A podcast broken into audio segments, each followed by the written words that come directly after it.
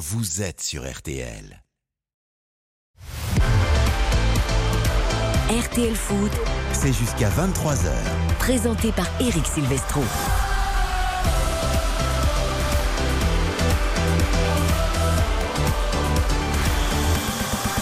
Bonsoir à tous, quel plaisir de vous retrouver pour RTL Foot, 20h, 23h, la dernière ligne droite de la Ligue 1 est lancée, 36e journée qui débute ce soir avec Lyon, Monaco, un classique du championnat, deux équipes qui ont déçu pour certains, pour d'autres non. En tout cas, il y a encore des places européennes à aller chercher pour ce duel ce soir euh, au Groupama Stadium. Bonsoir Xavier Domergue, Bonsoir Eric, bonsoir à toutes et à tous. qui nous fait encore la gentillesse et la joie parce qu'il aime tellement RTL, il aime tellement les matchs de foot. Il était à Séville hier soir, il a dormi moins de deux heures C'est vrai. après ce- cette demi-finale complètement folle de Ligue Europe. Ah, ça a été un match exceptionnel et vous savez, on, on aime le football pour vivre ce genre d'émotion et, et franchement, c'était encore une soirée euh, mémorable. Vous savez que toute ma famille est supporter de la Juventus de Turin. Et ils vous ont écouté, navré. regardé sur W9, même s'ils ont malheureusement pleuré en fin de rencontre. Bravo FC Séville qui s'est qualifié pour cette finale de Ligue Europe. Ce sera face à l'AS Roma qui a tenu le choc face au Bayer Leverkusen. On en parlera d'ailleurs demain dans le Conseil de l'Europe. Bonsoir Karine Galli. Bonsoir Eric, bonsoir à tous. Comment ça va? Écoutez, en pleine forme, moi j'ai dormi comme un gros chat jusqu'à midi. Oh, vous avez de la chance. Ça, ça, tu vois, c'est une vie, Xavier, que toi et moi on ne connaît plus Non, non, ça fait, ça fait un petit moment. quasiment 20 ans. C'est tellement bien de dormir. C'est bien de dormir jusqu'à midi. hein. Oh, le Vous bonheur. êtes en pleine forme du coup. Ah bah écoutez, je suis en pleine forme. Là, j'ai dormi, donc voilà, tout En va bien. revanche, je vais te dire quelque chose qui va Oui. t'énerver un petit peu. Je pense que tu as pu le voir, mais j'ai mangé du très bon jamon. Oui, ça c'est vrai. Séville. Ça c'est vrai. Ouais, Oui. Malheureusement, moi non. Et des, des croquettes à as aussi. C'est vrai. Ça vaut le coup parfois de se lever ou de pas dormir pour manger des. On vous le dit régulièrement, mais Séville, chers auditeurs. RTL, allez-y une fois dans votre vie, au moins Bien pour un week-end si vous avez l'occasion. C'est une ville parfois méconnue par rapport à d'autres grandes capitales, mais en tout cas c'est une ville magnifique. Lui non plus, à mon avis, n'a pas dormi jusqu'à midi, car c'est un papa aussi extrêmement actif. Raphaël Vantard qui nous commentera Lyon-Monaco ce soir. Salut Raph Bonsoir à tous. Hein, T'as pas dormi jusqu'à midi toi Salut Raph. Ah non, non, non, à 6h45, Ah, non, non, non. la marmaille s'est levée. 6h45 c'est tôt, ouais. Ah oui, oui, oui. Ah non, oui. mais ils connaissent pas les week-ends prolongés chez moi. Ah oui. Ça- C'est un concept. Mais bon, voilà, ça réveille. Ouais, ça réveille, ça réveille. très tôt et de préparer ce match très tôt. Lyon-Monaco sans Jean-Michel Aulas, évidemment, ce sera l'un des enjeux de cette soirée, de cette 36e journée. On vous parlera des autres rencontres. Il y a un alléchant Lille-Marseille demain soir à 21h. Euh, là aussi, euh, dans la course à la deuxième place, puisque Lens jouera à Lorient dimanche à 17h05. Et dans la perspective de cette rencontre de dimanche, Régis Lebris, l'entraîneur de Lorient, sera notre grand invité dans l'entretien de RTL Foot réalisé par Philippe Audouin tout à l'heure aux alentours de 20h35. On parlera également du PSG, peut-être champion euh, dès dimanche soir à Auxerre en fonction du résultat de Lens. Marquinhos a prolongé jusqu'en 2028. Et Christophe Galtier n'est pas nommé parmi les meilleurs entraîneurs de Ligue 1 pour les trophées UNFP. Ça va alimenter nos débats jusqu'à la fin de saison, Karine Galli. Oui, mais je trouve ça totalement normal. Voilà. Mais moi, je trouve pas normal qu'Alexis Sanchez soit pas dans les nommés de la meilleure équipe. Ah, mais ça, je vous Le rejoins. meilleur joueur de Ligue 1. Mais au niveau des entraîneurs, je trouve qu'effectivement, les cinq choisis euh, sont euh, assez euh, logiques. J'aurais choisi les mêmes. Eh ben pourquoi pas, on en reparle tout à l'heure et tout au long de ce week-end pour la 36e journée RTL Foot 20h 23h. Oriana à la réalisation, c'est parti. RTL Foot. Allez, direction tout de suite le Groupama Stadium. Raphaël Vantard, on va découvrir les compos de ce Lyon-Monaco. Côté lyonnais, j'imagine un peu de continuité. Côté monégasque, est-ce que Ben Yedder est de retour Oui, Wissam Ben Yedder est de retour. Vous allez voir, il y a des, il y a des petites surprises Ah, il y a des de surprises. part et d'autre. Bon. Ouais, on commence euh, justement avec les, les Monégas. Il n'y a pas de surprise dans les buts. Euh, Alexander. Nobel est bien, est bien là. J'allais dire le, votre ami. Il a été bon sur le dernier là. match. Il a été bon sur le dernier match. Les deux derniers matchs. Les deux derniers Ouais. matchs, allez, on lui accorde ça. On s'oriente vers une défense à 3 côté monégasque, me semble-t-il, avec Axel Dizazi, et Chrislin Matsima et Caio Henrique. Euh, ça sera sans doute Jacobs à gauche et Vanderson à droite. Un milieu de terrain composé a priori au niveau de l'entrejeu de Youssouf Fofana et d'Eliott Metezzo. Et en pointe, alors c'est un quatuor assez euh, inédit hein, de la part de, Philippe Clément, avec Wissam Ben évidemment en pointe, lui et ses et 17 buts qui fera face à Alexandre Lacazette. Et derrière, eh ben, c'est les petites touches euh, avec euh, Akliouche qui sera là, Elliot Matazzo et Alexander Golovin. Ça promet un petit peu de folie côté monégasque. Alors attends, du coup, là, si j'ai bien suivi, il me manque un joueur. Akliouche, Ben Golovin Et il y, a- y y aussi Ah, Ben non. Seguir ou il y a un quatrième, non?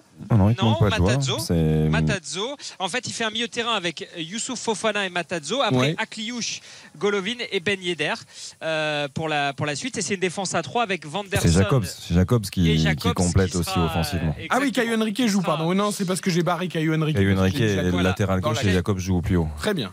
Voilà, exactement. Bon, et ben écoutez, pourquoi pas un peu de jeu. En fait, ça ressemble quand même pas mal à l'équipe qui a joué contre Lille, Oui. euh, avec Akliouche qui était rentré en cours de jeu, qui avait fait plutôt une bonne rentrée. Côté lyonnais, du coup, après on discute des compos.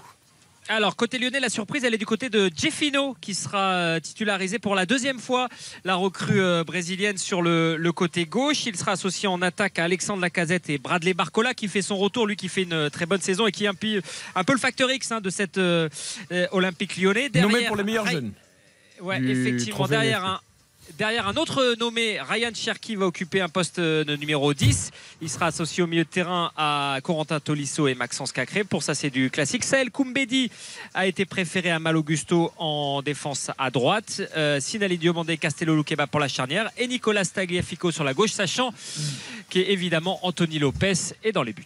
Ça me plaît bien, moi, cette équipe de Lyon. Oui, elle est intéressante. J'ai l'impression que Malo Gusto, c'est quand même pas le meilleur ami de Laurent Blanc, hein, j'ai l'impression. Bah, De toute bon. façon, il a déjà signé à Chelsea. Oui, oui, non, mais. Ouais, la dernière puis, fois qu'on l'a vu, euh, si tu veux, ouais. euh, vu son entrée contre Marseille. Oui, catastrophe. Non, mais Bah, Koumbeni, mais pas, que celle-là. hein. Oui, oui, non, mais c'est Ouais. vrai que celle-là était particulièrement marquante quand même, parce que ça venait après sa blessure et il y avait eu beaucoup de discussions entre Chelsea et Lyon pour son protocole de reprise et c'est vrai que Tout ça fait. s'était pas euh, très bien. Après, là, ça va plaire aux Lyonnais parce que Cherki en 10 dans son vrai rôle. Cacré, on arrête Ouais. les blagues de Cacré numéro 10 qui marque des buts, il revient à son rôle de milieu défensif. Euh, voilà, c'est une- ça semble logique. Mais en fait, là où Lyon a été le plus performant sur les derniers matchs, c'est quand Cherki retrouvait une position axiale. Donc, euh, c'est c'est pas vraiment surprenant de le voir là. Moi, j'ai quand même un petit doute.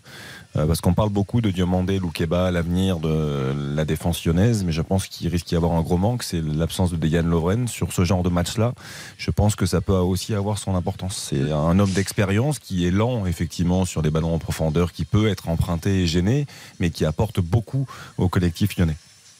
D'autant que Sinali Diomandé a fait un très mauvais match la semaine dernière à, à Clermont, euh, qu'il s'est un petit peu pris le bec avec Anthony Lopez. Donc euh, voilà, on ne sait pas si tout cela a été réglé dans la semaine par Laurent Blanc. On pense que si. Mais c'est vrai qu'on va la surveiller, cette charnière centrale, parce qu'elle est jeune et qu'elle est assez fragile. Euh, Jeffinho, Barcola, Cherki, on va jouer évidemment la, la vitesse, la vitalité, la jeunesse euh, pour servir Alexandre Lacazette. On sait que la défense de Monaco est souvent en grande difficulté quand ça va vite et quand ça joue dans le dos. Donc euh, Cherki sera euh, amené sans doute à distribuer des ballons. C'est ce qu'on va lui demander dans cette position de numéro 10. Après, Jeffinho, je trouve ça très intéressant. Moi, je trouve que c'est un joueur, à chaque fois qu'il est entré en cours de match, il a apporté quelque chose. Il a apporté du déséquilibre, il a, il a apporté de la créativité. Et je, suis assez surpris d'ailleurs, parce que Raph l'a l'a dit hein, très justement, c'est sa deuxième titularisation simplement. Euh, ça peut paraître surprenant, parce que je trouve qu'il apporte vraiment toujours quelque chose. Oui, il n'y a pas eu des très bonnes nouvelles dans la saison lyonnaise, mais là, pour le coup, je trouve que son arrivée a été assez intéressante. Il faudra du temps pour s'adapter au championnat de France, mais honnêtement, il a montré des choses et on se dit que l'an prochain, quand il sera complètement intégré, que ça fera plus de six mois qu'il est en France, il, continuera et il apportera à Lyon. Il y a de l'enjeu pour les deux équipes, Raph. On le rappelle, Lyon est 7 avec 56 points, mais pas exclu euh, finalement de la course à l'Europe avec les résultats en dents des, des deux équipes de devant. Lille, euh, 60 points et Rennes, 59. Et puis pour Monaco, qui a préservé ses 5 points d'avance contre Lille euh, la semaine dernière en faisant match nul, eh ben, il faut éviter de, voir revenir justement ces trois équipes derrière Lille, Rennes et Lyon. Euh, et donc déjà Lyon ce soir en confrontation directe. Ouais, effectivement, pour Monaco, c'est assez simple. hein. S'ils gagnent ce soir, ils n'ont plus qu'un point à aller chercher après sur les, sur les derniers matchs, sur les deux derniers matchs pour, euh, pour assurer cette, euh, cette quatrième place. Pour Lyon, alors euh, c'est un petit peu particulier parce que Laurent Blanc a eu une communication un peu, on va dire, négative toute la semaine en disant bon, c'est plié, c'est fini l'Europe, pour un petit peu mettre ses joueurs face à leurs responsabilités. C'est un choix qu'a fait Laurent Blanc. On va voir s'il est payant ou pas. Il a fait apparemment des, des séances d'entraînement assez light aussi pour voilà laisser un petit peu les joueurs euh, quelque part face à leurs responsabilités. S'ils ont envie de jouer l'Europe, qu'ils lui donnent tort. C'est un peu ce qu'a dit Laurent Blanc. On va voir si ça fonctionne comme type de, de- de communication ce soir. Ouais, on pique les joueurs. euh. Ouais, mais je trouve ça intéressant. Après, euh, Lyon, Ouais. Lyon a encore une occasion quand même inespérée. Dans, dans une saison, euh, C'est fou. on peut le dire Combien de catastrophique. défaites C'est-à-dire que, que là, si tu Lyon, ils sont à 11, non? C'est 11 avec euh, celle de Clermont la, la semaine dernière. Ouais. Ah oui, effectivement. 11 défaites. 11 défaites et là aujourd'hui en cas de victoire, ils peuvent revenir à un point de la cinquième place occupée par le LOSC, sachant que Lille, on le sait, euh, affronte euh, l'Olympique de Marseille demain. Donc euh, Lille potentiellement peut perdre des points, c'est quand même inespéré. Non, c'est dramatique.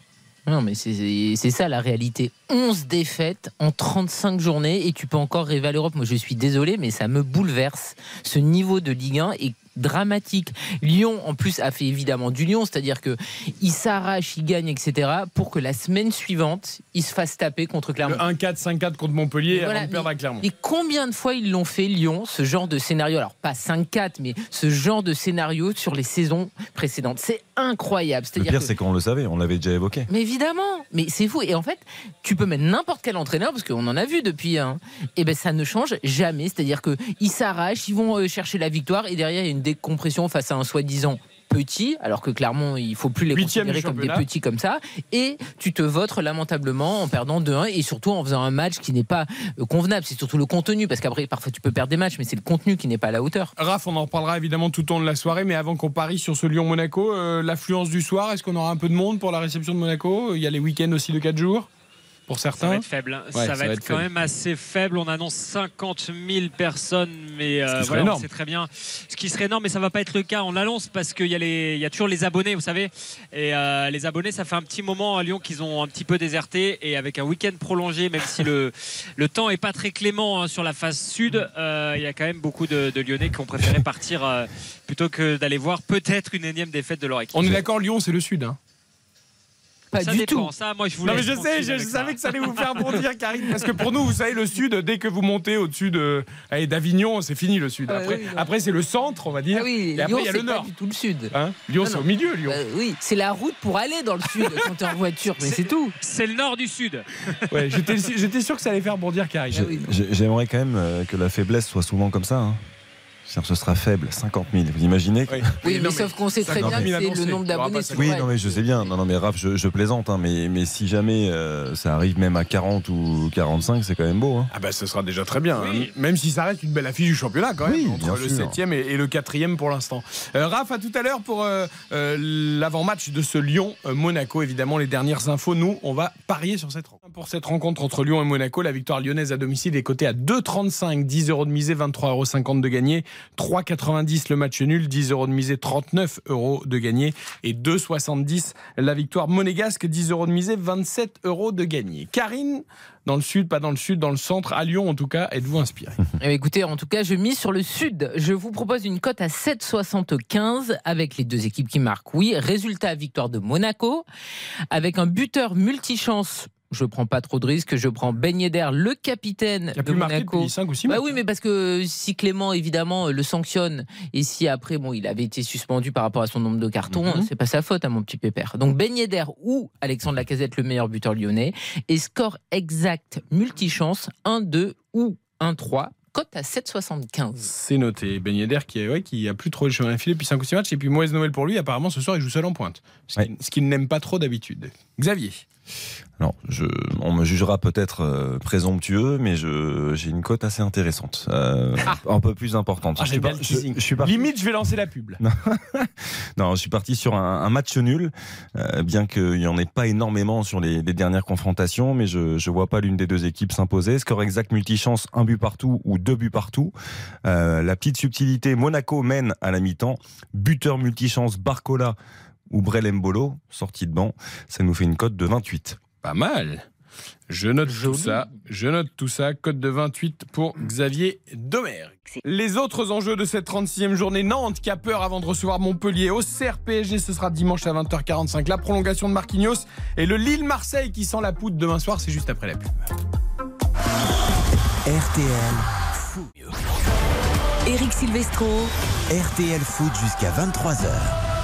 Avec ce soir Karine Galli, Xavier Domergue et nous aurons Raphaël Vantard au Groupama Stadium pour Lyon-Monaco, match d'ouverture de la 36e journée de Ligue 1. Coup d'envoi à 21h, cette 36e journée qui se poursuit demain dès 17h avec Nantes-Montpellier. On rappelle que Nantes est toujours pour l'instant 17e et relégable avec seulement un petit point de retard sur Auxerre, mais un petit point de retard quand même. Ce match contre Montpellier, Xavier, va valoir extrêmement cher. On sait que la Brigade Loire est actuellement tendue, attend un petit peu. Pour l'instant, ça soutient le club. On sait aussi qu'en face, Michel Derzakarian Zakarian ne va sans doute faire aucun cadeau à Valdemarquita et au Nantais. Donc ce match, en plus il y a une revanche à prendre après le, le 1-4, 5-4 à Lyon. Donc euh, ça va être dur pour Nantes. Hein. Oui, ça va être dur. De toute façon, tout est dur pour Nantes depuis de, nombreuses semaines, euh, depuis notamment cette élimination face à la, à en Coupe d'Europe. On rappelle la série, hein, 12 matchs sans victoire en Ligue 1. Il y a Antoine Comboré qui a été malheureusement remercié. On fait confiance à quelqu'un du, cru, euh, à deux personnes du cru, puisque Osvaldo Viscarando est également arrivé en tant qu'adjoint, l'ancien entraîneur des, féminines du FC Nantes. Nantes est, est 17e, était déjà à 5 points de Brest, euh, 15e, à 1 point de la JOCR qui certes euh, joue le Paris Saint-Germain, mais la, la, dynamique est plus que négative. Et, et en face, comme tu l'as très justement dit, euh, c'est Montpellier. Montpellier, c'est un peu euh, le chaud et le froid en ce moment. Euh, tu as évoqué cette défaite à Lyon 5 buts à 4 alors qu'il menait 4-1. Euh, il y a eu un nul face à Lorient, mais il y a aussi des victoires significatives à Monaco. Donc c'est une équipe qui va rien lâcher. Et Michel Lazarcarian, c'est un match forcément qu'il a coché dans son calendrier depuis son arrivée. Euh, à chaque fois qu'il peut jouer Nantes et, et faire tomber Nantes, il, il ne va pas s'en priver. Oui, oui, parce que surtout que ce match nul contre les Toulousains, on ne sait pas quelle est la véritable valeur, parce que forcément, on sait que les Toulousains étaient euh, dispensés de plusieurs joueurs majeurs, donc c'est compliqué en fait de vraiment euh, avoir une idée de ce 0-0. Et là, euh, Montpellier globalement va quand même très bien, et euh, voilà, Derzakarian et euh, Kita, c'est pas la première fois qu'ils se retrouvent en plus lorsque les Nantais étaient en grande situation euh, compliquée, en situation de danger, et je pense que, enfin, moi, je vois vraiment Montpellier aller gagner à Nantes. Alors là, vous imaginez si Montpellier gagne à Nantes. Bon, Auxerre reçoit le Paris Saint-Germain dimanche, donc on peut pourquoi pas envisager un, un statu quo. Il euh, y a qu'un point, il y a encore deux matchs. Après, Auxerre a aussi Lens, c'est très compliqué pour les Auxerrois. Oui, les Auxerrois ont un calendrier extrêmement compliqué. Le problème, c'est que si Nantes ne gagne pas, euh, Oui, même si Auxerre perd tous ses matchs, il va falloir qu'à un moment Nantes prenne des points. Euh, un nul pourrait suffire parce que le goal average nantais est pour l'instant meilleur que celui des Auxerrois. Et Nantes ira 15, à Lille aussi, hein. 25. On rappelle. Mais Nantes ira à Lille, par exemple. Donc euh, ça va être chaud jusqu'au bout. L'autre match de demain, c'est Lille-Marseille. Alors celui-là, il est vraiment très très important pour les Lillois, pour la cinquième, voire la quatrième place si Monaco venait à perdre à Lyon ce soir, et pour Marseille, évidemment dans son mano à mano avec Lens, puisque les Marseillais ont deux points de retard. C'est le match le plus difficile pour Marseille dans les trois dernières journées, Xavier. Ouais, c'est un match qui est très difficile à, à parier. On évoque souvent nos, amis de Winamax, mais même si la dynamique, pour le coup, j'aime bien fonctionner en termes de dynamique. Euh, Marseille, c'est quatre victoires sur les cinq dernières journées. On sent des Marseillais quand même plutôt bien, hormis euh, la défaite face à, Lens qui a marqué bien sûr un vrai coup d'arrêt. Et au contraire, euh, Lille et, Karine va sans doute appuyer là-dessus. Lille manque cruellement d'efficacité depuis de longues semaines et encore plus ces derniers temps. Il y a eu une seule victoire sur les quatre dernières journées. Lille est, est en train de tout gâcher, est en train de tout gâcher dans la, la dernière ligne droite, alors que Lille nous a procuré des émotions. Séduit, Lille, a- séduit. Lille séduit, nous a séduit cette saison d'enjeu, mais a manqué trop de, de réalisme. Et, et à l'arrivée, attention à ne pas tout gâcher parce qu'ils ont qu'un point d'avance simplement sur Rennes. C'est un très gros match, Karine. Oui, mais moi je trouve pas que ce soit le match le plus dur pour les Marseillais parce que Lille joue. Lille ne sait pas en fait calculer et ça c'est bien pour Marseille. Marseille a besoin d'avoir un adversaire qui joue également, a besoin d'avoir des espaces, a besoin d'avoir une équipe qui ne ferme pas le jeu et c'est dans ces euh, conditions-là que Marseille parfois bute et n'arrive pas à s'en sortir. Je pense que là on aura un match très ouvert et ça peut très bien convenir aux deux équipes. Donc je trouve pas que ce soit le match le plus difficile pour les Marseillais. Ça va aller d'un but à l'autre. Lille a un vrai problème d'efficacité, mais je pense que Marseille aura aussi beaucoup d'occasions parce que Lille c'est toujours vers l'avant, c'est toujours sans calcul et c'est une équipe qui ne sait pas subir sans encaisser de but non plus. J'allais vous dire, on devrait euh, avoir des buts demain soir, mais c'est vrai que comme Lille a un manque d'efficacité terrible, parfois ça ne marque pas pour Et on rappelle que, on en l'a évoqué, on en a parlé tout à l'heure, que Lille sera privée de José Fonte, de, euh, d'Alexandro, de Zegrova dans le côté offensif. Et des absences très importantes derrière. Euh, Exactement. Donc euh, surtout dans le secteur défensif, oui, c'est c'est problématique. Lille-Marseille, ce sera donc demain soir à 21h. Écoutez Valentin Rongier, interrogé par Hugo Hamelin avant ce match très important dans la course à la deuxième place. Pour Valentin Rongier, c'est très clair. Finir troisième, ce n'est pas envisageable. En tout cas, ce sera un échec. On a tellement de qualité dans l'effectif et, euh, et les objectifs de début de saison, voilà, c'était c'est- de se qualifier euh, directement dans, les phases de groupe de la Champions League. Donc c'est pour ça que je parlais d'échec. Maintenant, on réalise une belle saison. On a fait vibrer euh, le public et ça, c'était c'était très important. Maintenant, il y a, il y a, il y a, il y a des choses qui, qui sont dures à avaler, euh, comme euh, la Coupe de France ou encore l'élimination en Coupe d'Europe. C'est pour ça que c'est pas une saison parfaite. Mais en tout cas, oui, la troisième place, si on regarde notre effectif et, et notre ambition, qui est très grande, euh, c'est un, c'est un échec. Voilà, propos recueillis pour euh, RTL par Hugo Hamelin. C'est c'est fort quand même. Enfin, en tout cas, c'est- je trouve ça bien de dire euh, non, si on finit troisième, c'est un échec. Bah oui, parce qu'ils ont été quand même globalement très longtemps à cette deuxième place et qu'en plus ils la perdent sur un match décisif il y avait la possibilité d'assurer cette deuxième place en faisant match nul ou en gagnant à Bollard. Et ils ont été battus. Et sur le match effectivement Lens a fait le match qu'il fallait. Donc ça serait une énorme déception. Et puis surtout lui il pense à l'an prochain à comment euh, gérer un mercato etc et ça va changer beaucoup de choses pour les euh, Marseillais ou pour le troisième éventuel. Et, et il sait euh, aussi combien c'est difficile de, de, se qualifier par l'intermédiaire de cette troisième place pour la Ligue des Champions. Avec la Juve éliminée c'est mort. voilà, avec il la reste Juve la Roma. éliminée, il reste la Roma, mais qui est un peu loin en championnat. Décroché. Mm. Donc, euh, ça sera sans doute un troisième tour préliminaire. Monaco le sait. Oui. C'est-à-dire que Monaco le sait que trop. A, a largement payé euh, ces dernières saisons. Donc euh, c'est très difficile. Troisième tour préliminaire, plus ça veut dire attaquer derrière. ta saison très tôt aussi. Voilà, ça veut dire ça, plein de choses. Hein. Ça chamboule beaucoup de choses. La, la reprise avancée, euh, voilà, ça, ça implique beaucoup beaucoup de choses pour pour des joueurs aussi qui ont vécu déjà une saison euh, assez chargée euh, physiquement, émotionnellement aussi. Donc moi je comprends. Hein. C'est ça peut paraître très exigeant, mais Valentin Rongier est exigeant avec lui-même et ce serait un échec de voir Marseille finir sur la troisième marche. Et puis je sais pas si euh, Tudor va rester, on le sait pas évidemment, mais vu l'exigence demandée par Igor Tudor, s'il n'y a pas la Ligue des Champions tout de suite, j'ai vraiment du mal à imaginer qu'en fait les joueurs seraient prêts à repartir sur une telle saison harassante, sachant qu'en fait le Graal qui était la deuxième place, ils ne l'ont même pas eu. Ça sera double dose de déception. Avec Elle autant sera- de sacrifices. Et elle sera encore plus harassante puisqu'il faudra attaquer plus tôt Bah l'exigence de Tudor en plein été avec les préparations à l'italienne. Ça va être très très compliqué. Euh, petit clin d'œil aussi aux Lillois parce que les Lillois certes essayent de défendre leur cinquième place, voire je l'ai dit, si Monaco perd à Lyon ce soir, pourquoi pas aller se rapprocher de la quatrième. Mais en battant Marseille, les Lillois, ils feraient aussi les affaires du rival et du voisin. Lensois dans la course à la deuxième place. Évidemment, la question a été posée à Lucas Chevalier, le gardien, mais si Lille fait les affaires de Lens Lens, eux, ils pour euh, la Champions League. Nous, on joue pour un autre, euh, on a un autre objectif après. hein. On joue pour rendre service qu'à nous-mêmes et à personne d'autre. Euh, après, voilà, hein, si ça leur profite, bah, ça leur profitera. C'est pas notre problème. Nous, on se bat pour, pour la 5 et, on verra pourquoi pas la 4. Mais déjà, se concentrer sur la 5 et, et si on gagne, on, on pensera du coup, voilà, principalement à nous. C'est, c'est, vraiment, euh, c'est vraiment ça. Voilà, ça nous intéresse pas vraiment, mais enfin, ça me fait pas sourire non plus éventuellement de faire les affaires de Lens vis-à-vis des supporters. Tu peux pas dire, euh, oh oui, bah tant mieux si Ouais, on aide les Lensois à aller en Ligue des Champions. Je peux pas te permettre de dire ça. Hein, La il a été bien, il a bien géré. hein. Oui, non, il, a Il est jeune il a- encore, il Lucas a- Chevalier, Il a plutôt bien géré. C'est un peu piège comme question. Après, on sent qu'il y a une, une immense rivalité. On la connaît, cette rivalité dans le Nord. Donc, euh, il n'a pas forcément envie de faire de cadeau à Lens. Il pense pas à ça. Euh, Il pense avant tout à, à sa saison. Et, et c'est vrai que les derbies ont été euh, assez disputés cette saison. Je crois que Lille, d'ailleurs, est invaincu hein, dans les, les derbies face au Racing Club de Lens. Ils ont gagné un de Il y a eu mémoire. et ils ont fait 1-0, nul, c'était la première défaite, Première de la défaite de Lens de Lens. à Bollard. ouais. Et je crois qu'ils ont fait nul au retour. Euh, donc, euh, donc voilà, c'est moi je trouve ça fort. Je trouve ça fort parce que c'est un jeune gardien et on voit tout son tempérament et son caractère dans ce genre de, de discours. Et, Et moi, c'est je- un vrai local, lui. Oui, Oui, et puis ce que je trouve génial, c'est qu'évidemment, il ne le dit pas, mais rien qu'au ton de sa voix, tu sens bien que euh, voilà. Bon, tant pis si on doit faire plaisir, mais ça fera pas plaisir euh, si on doit faire Exactement. plaisir aux Lensois. Autre info du jour importante, peut-être en tout cas pour les saisons à venir, c'est la prolongation de Marquinhos, euh, le capitaine du Paris Saint-Germain, qui a prolongé dans le club de la capitale jusqu'en 2028. On parle beaucoup des départs potentiels, en tout cas euh, voulus par le club de Verratti ou de Neymar. Ce n'est pas le cas de Marquinhos, Karine, qui est un cas un peu à part. Il a vécu une saison très difficile, le Brésilien. Il prolonge jusqu'en 2028. Oui, et j'ai du mal à le dire, mais je vais quand même le dire. Je trouve pas que ça soit en fait une bonne chose. Marquinhos, Pour qui évi- euh, bah, là je parle du PSG. oui, PSG. D'accord, non, non, mais Je me mets euh, du côté du club. Évidemment que Marquinhos a été euh, un joueur exemplaire au PSG, toujours très professionnel, qui n'a jamais fait de vagues, qui est devenu capitaine une fois que Thiago Silva est parti. Mais malheureusement, son histoire, elle est très longue, elle est très belle, mais elle est aussi marquée par beaucoup d'échecs. Et il y a des moments où on a l'impression qu'il n'a pas pu dépasser ses échecs. Le match de Madrid, je pense qu'il l'a toujours en travers de la gorge. La déception avec le Brésil, et il n'y en a pas qu'une, il les a encore en travers de la gorge. Et la réalité, c'est que Marquinhos n'a plus le niveau qu'il avait il y a quelques saisons.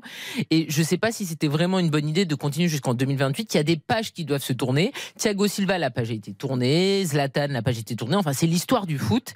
Et je trouve que le PSG, de vouloir absolument conserver des Marquinhos ou des Verratti, n'est pas forcément dans euh, l'idée de construire une équipe qui va gagner avec des leaders et qui n'est plus en fait marquée par ces traumatismes. avant euh, la réaction de Xavier Domergue à la prolongation de Marquinhos, on écoute le principal intéressé, donc qui s'est exprimé évidemment avec beaucoup de, de joie pour cette prolongation.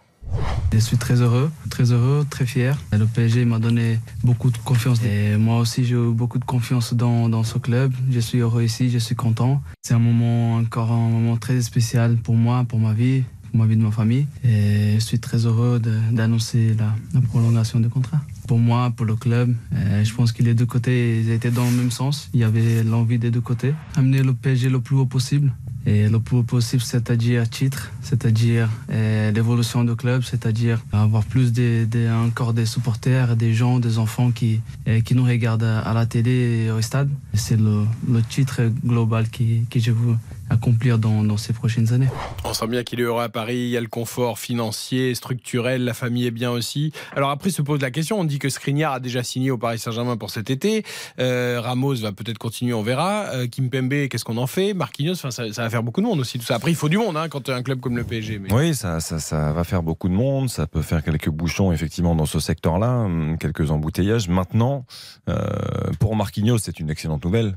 Évidemment, il est arrivé il y a 10 ans, hein, je crois il avait 19 ans, il s'est construit en tant qu'homme à Paris, Euh, c'est sa ville, il le dit très souvent, c'est son club, donc pour lui c'est fantastique, ça veut dire que ce contrat il l'emmène jusqu'à 34 ans, donc pour lui c'est assez exceptionnel. carrière quasiment. Euh, le PSG veut en faire une légende, en fait, par rapport à ça.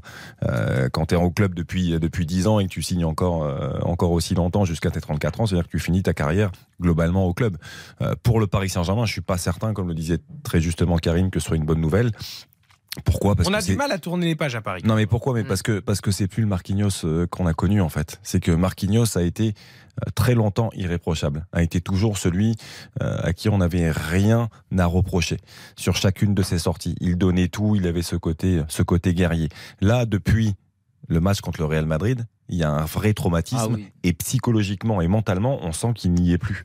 Et pour en avoir discuté un peu avec certains joueurs du Paris Saint-Germain, certains membres en tout cas un peu plus élargis de la cellule du PSG, tout le monde le sent touché et ne le reconnaît plus, même euh, lors des séances d'entraînement, euh, par rapport à ce qui transpire de lui, à ce qui se traduit sur le, le terrain. Il n'a plus euh, ce côté euh, guerrier, ce, ce côté si sûr qu'il a eu pendant de, de si nombreuses saisons. Donc là, sur ça, Ça peut je, revenir je- je pense qu'on peut avoir un doute. Mais je suis pas certain que ça puisse revenir. Non, mais c'est surtout qu'en plus, comme le dit Xavier, il y a eu effectivement ce match. Moi, je me rappelle, j'y étais à Madrid où il a la tête dans le gazon, vraiment, mais elle est terrible. Et derrière, il y a eu encore des déceptions. On rappelle que malheureusement, son euh, tir au but avec le Brésil a fini sur le poteau, élimination du Brésil. Alors, on peut pas lui en vouloir. C'est un garçon qui prend ses responsabilités et qui va tirer à une séance de tir au but. Mais ça l'a marqué, ça l'a euh, évidemment euh, touché. Et en fait, des déceptions, il en a énormément. Et aujourd'hui, il n'est pas assez sou- souverain, il n'est pas assez fort. Normalement, c'est un joueur qui est excellent dans la relance, qui est bon dans l'anticipation, qui sait bien se placer par rapport à l'attaquant. Et aujourd'hui, par rapport au très haut niveau et par rapport à l'idée d'aller chercher la Ligue des Champions, parfois il passe complètement à côté ou il fait le minimum syndical. Ce n'est pas possible. Et en plus de ça, on récupère un Skriniar au PSG qui a des problèmes de dos. Excuse-moi, mais moi je suis pas du tout Voilà, il rassuré. a soigné le dos là, il a eu 6 Oui, mois bah, pour oui, euh, se enfin, remettre là. Oui, sauf Il que fait les problèmes de dos, c'est des choses euh. qui sont très compliquées à régler et qui peuvent revenir. Et, Et il, le- il dit assez souvent, Marquinhos, d'ailleurs, il a dit, je crois, dans son interview suite à sa prolongation, il a dit il faut pas oublier tout ce qu'on a fait, tout ce que j'ai fait avant.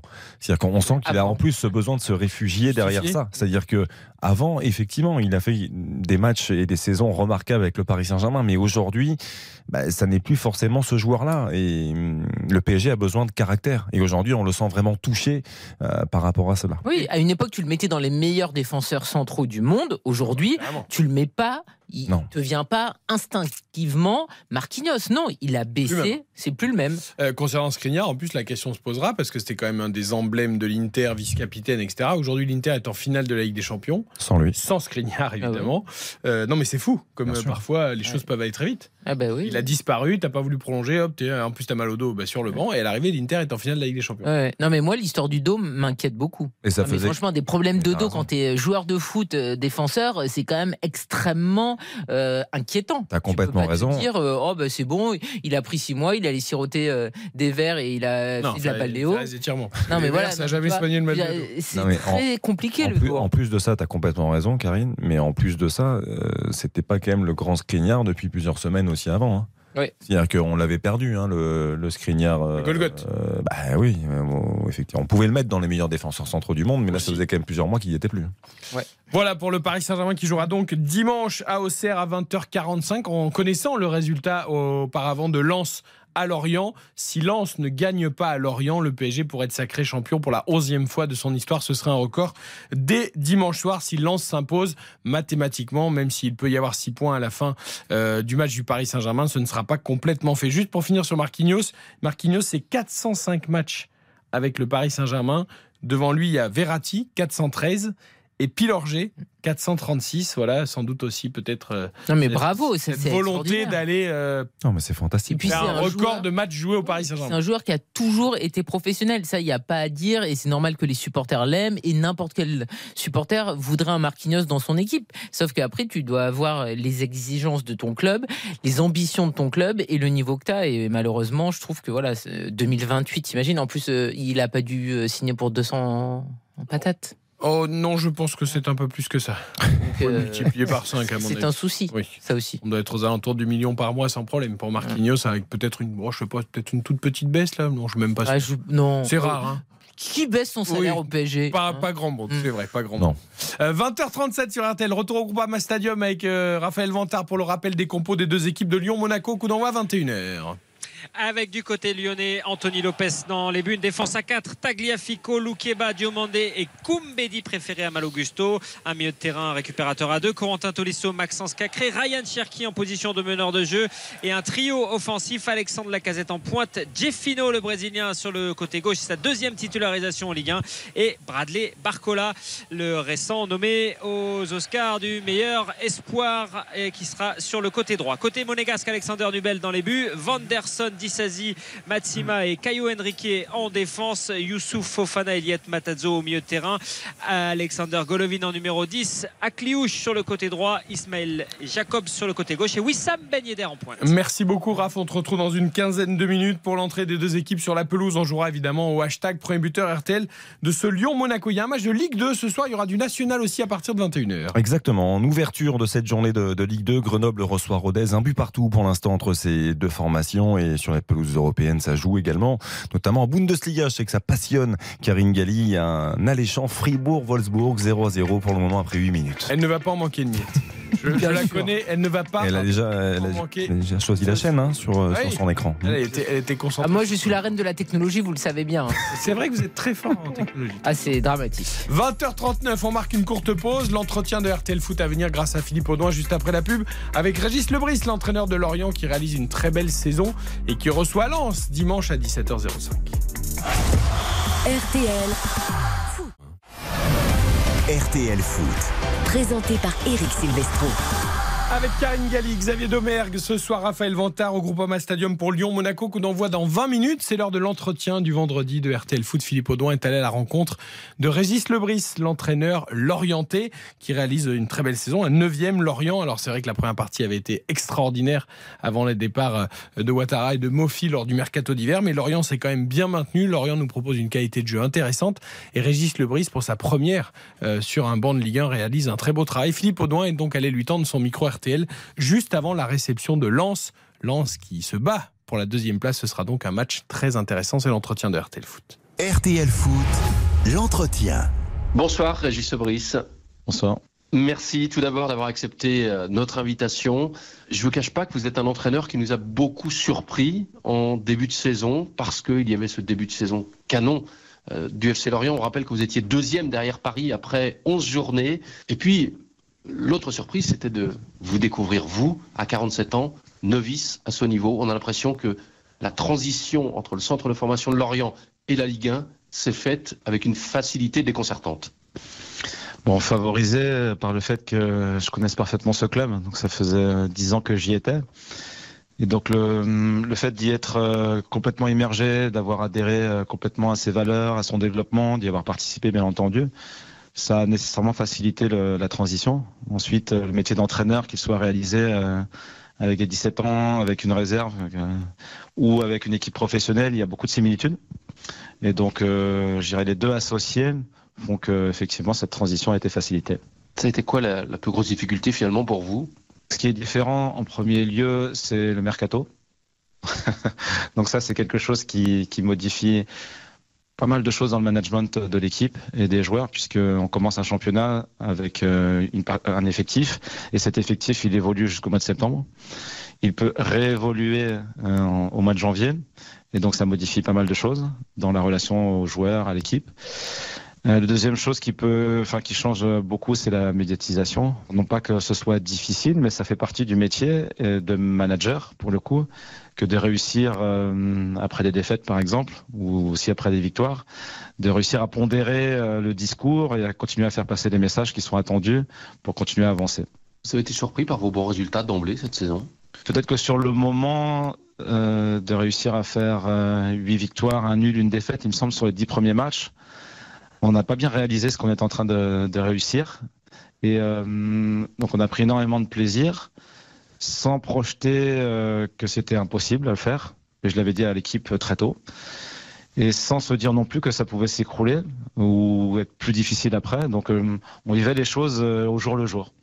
Vous avez vécu deux saisons en une, puisqu'il y a eu ces départs de Dango Ouattara et de Terem Mofi au mois de janvier. Ça a un petit peu cassé la dynamique euh, et tout ce qui s'était mis euh, en place avec ces deux joueurs-là. En allant au bout de la saison, vous auriez pu jouer l'Europe? Nul ne peut le dire. ce qui, s'est passé, euh, il s'est passé énormément de choses dans cette saison et c'est d'une richesse incroyable. Donc, je crois que la contrainte, en quelque sorte, de créatif, elle nous oblige à nous dépasser. Donc, la richesse de cette saison, c'est celle-ci, c'est d'avoir réussi à, reconstruire quelque chose de nouveau euh, avec un, équilibre d'effectifs différent et de redevenir performant sur la fin de saison. Il y a un entraîneur ici qui a marqué l'histoire du club, qui est même la pierre angulaire de la construction de FC Lorient, c'est Christian Gourcuff. Qu'est-ce qu'il y a de Gourcuff en vous? Ça a été effectivement les deux premières années. On a travaillé deux, années ensemble hein, ici à Lorient. J'ai passé beaucoup de temps avec Christian, et en particulier euh, dans les après-matchs. Ce que j'ai retenu, c'est en premier lieu la coopération c'est-à-dire la manière dont les joueurs s'associent pour réussir des performances. Et ça, je l'avais assez peu connu auparavant. On était plutôt dans des styles de jeu, euh, je dirais plutôt individualistes, qui est un peu le sens de l'évolution du football d'aujourd'hui. Et aussi une certaine volonté euh, d'avoir un football spectaculaire et une, certaine recherche de l'esthétisme. Et ça m'a nourri en tant que directeur de centre et ça m'a nourri nécessairement aussi en tant qu'entraîneur. Et dans tout votre parcours d'entraîneur en apprentissage, depuis 20 ans. Je rappelle que vous avez débuté en tant qu'entraîneur à 27 ans. C'est très jeune. Vous êtes également ouvert à d'autres disciplines sportives. Vous avez aussi une fille sport, qui a été sportive de haut niveau. Ça vous a également ouvert l'esprit? Ça y participe, c'est la richesse de, parcours. Euh, donc ma fille effectivement a fait de la, natation en e-sport à très haut niveau, et ça a été euh, quand on l'a avec ma femme et, mon fils, on l'a beaucoup suivi pendant qu'elle était nageuse, et source de, de découvertes, de, de, rencontres aussi, euh, d'expériences culturelles très différentes. Et au-delà du sport du haut niveau, il y a la découverte du monde du handicap. Ça vous a appris quoi? Ça m'a appris déjà un esprit d'ouverture on sort de, son cocon et puis on perçoit la diversité du monde. Euh, on perçoit euh, que les choses peuvent être conçues complètement différemment et avec toujours beaucoup d'abnégation, beaucoup d'investissement et pour arriver à un autre type de performance. En tant qu'entraîneur du centre de formation, directeur du centre de formation à Lorient, vous avez également mis en place des actions avec euh, les fusiliers marins qui sont formés ici à Lorient. J'aimerais que vous nous expliquiez un peu votre démarche. Le premier niveau de réflexion, il était dans l'ancrage territorial. C'est-à-dire qu'on s'était rendu compte avec les, collègues du, centre de formation que l'empreinte laissée par euh, la formation du FC Lorient, elle était extrêmement forte du point de vue du jeu. Mais finalement, il retenait assez peu de ce qui s'était produit, j'irais, dans l'ancrage de Lorient dans sa région, dans sa ville, dans, son territoire. Et donc ça, ça a nourri euh, des réflexions parce qu'on s'est dit, mais finalement, euh, enfin, il y a quelque chose aussi qui nous appartient ici dans notre région et qui peut participer à la construction de la personnalité des joueurs, leur personnalité d'homme, de citoyen en premier, en premier lieu. Et on peut certainement aussi faire des ponts avec la performance. Et donc c'est de là où, est né euh, différentes expériences. Donc effectivement, il y a une course d'orientation, il y avait le parcours du combattant, il y avait le bivouac, il y avait le fait de d'être réveillé la nuit avec des grenades et de devoir euh, se repérer dans, dans la forêt. Donc il s'est passé tout ce genre de choses-là, donc avec un scénario qui avait été préparé de manière à solliciter certaines compétences utiles de manière transversale entre le football, le football et euh, ce qu'il vivait euh, en tant que commandant marine ou jeune fusilier marin sur la cohésion, sur l'adaptabilité, sur la capacité à être réactif à des situations d'urgence. Donc le scénario avait été préparé pour mobiliser ce type de compétences. Régis Lebris, vous êtes euh, un entraîneur multidiplômé. Vous avez un diplôme universitaire de préparation mentale du sportif de haut niveau. Vous avez un doctorat de STAPS, physiologie et biomécanique. Qu'est-ce qui vous a poussé à aller chercher ces diplômes? Le challenge? Et l'envie de, de, devenir un meilleur entraîneur, un meilleur euh, chercheur à un certain moment. Plus on va vers le haut, plus ça devient précis, plus on côtoie des personnes qui sont brillantes et ça donne envie d'aller plus loin. Et donc j'aime chercher et j'aime devenir plus pointu. J'aimerais qu'on évoque le, votre adversaire de dimanche parce que c'est pas n'importe quel adversaire, c'est pas n'importe quel entraîneur. Vous êtes très lié à Franck Hez que vous avez connu à Laval, à Rennes et ici à Lorient. Absolument.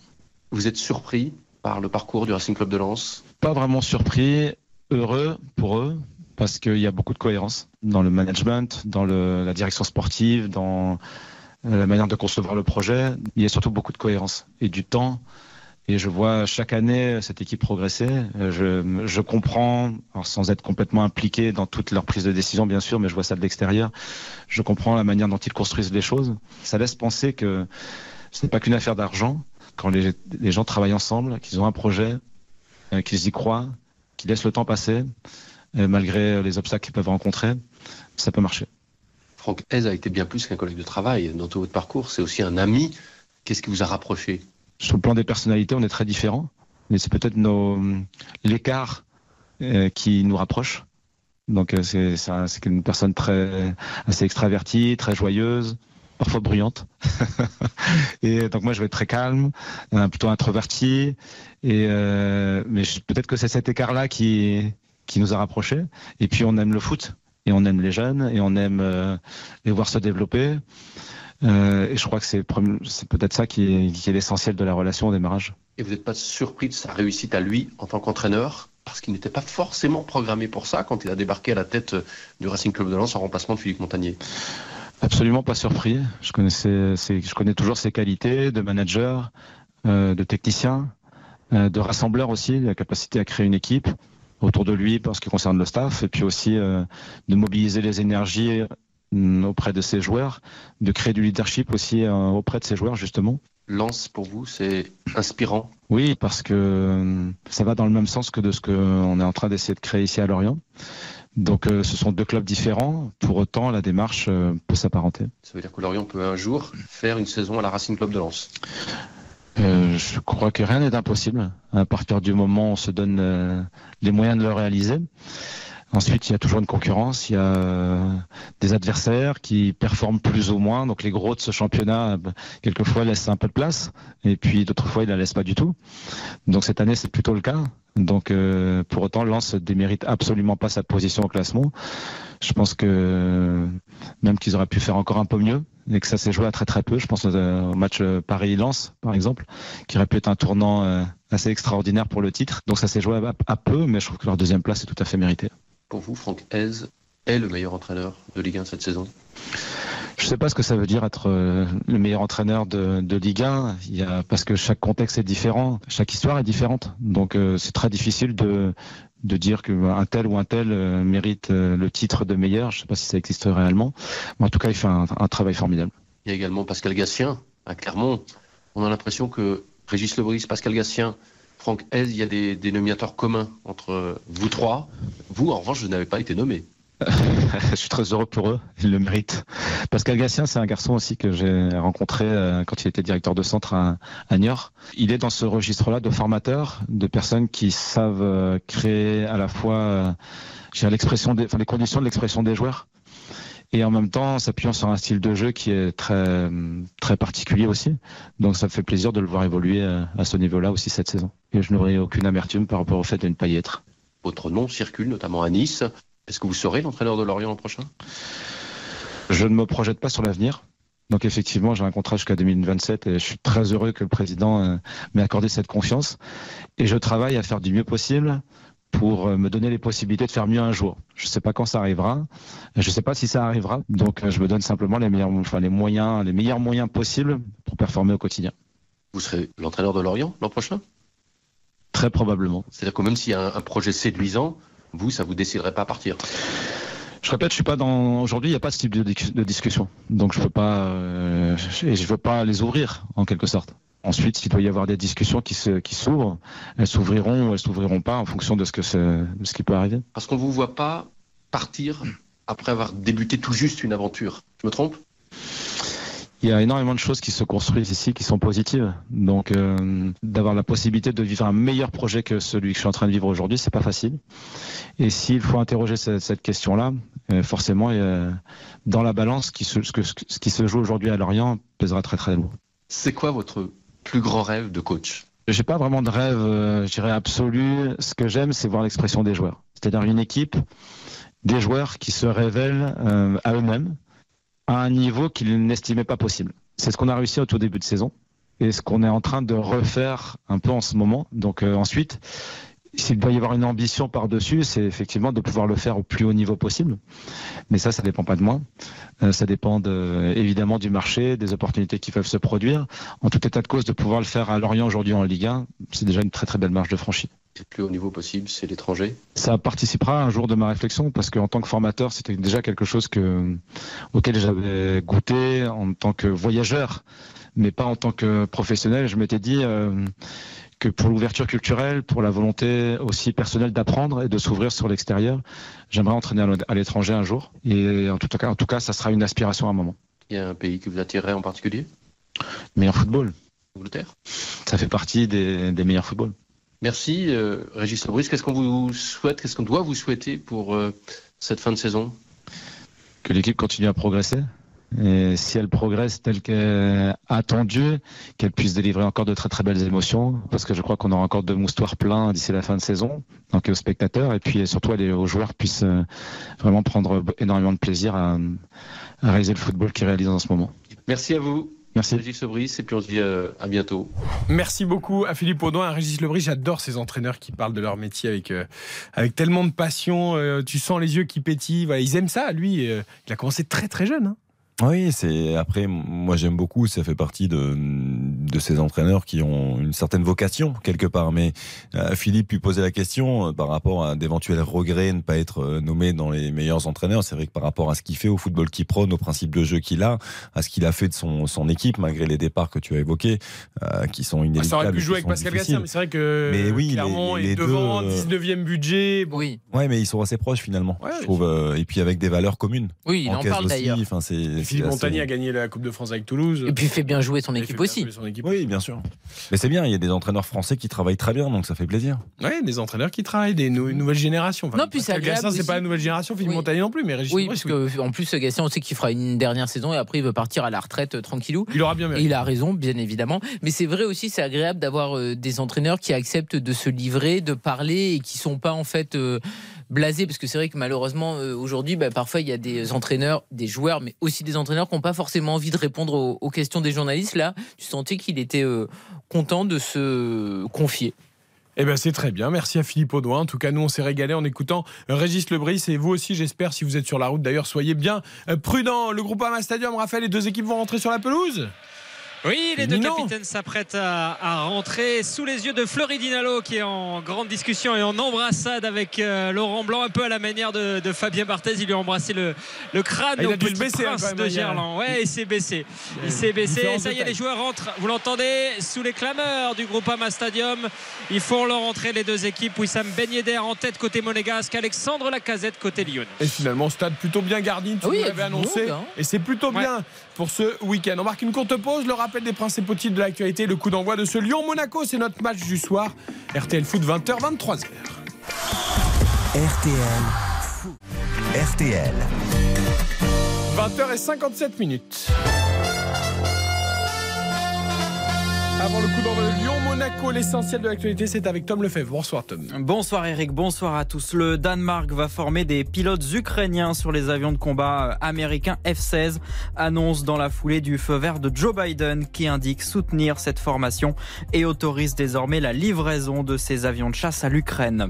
Les toughers continuent à affluer sur le site de Villegongy dans l'Indre où se déroule le Technival, ce rassemblement illégal de musique techno. 20 000 participants ont investi les lieux depuis hier.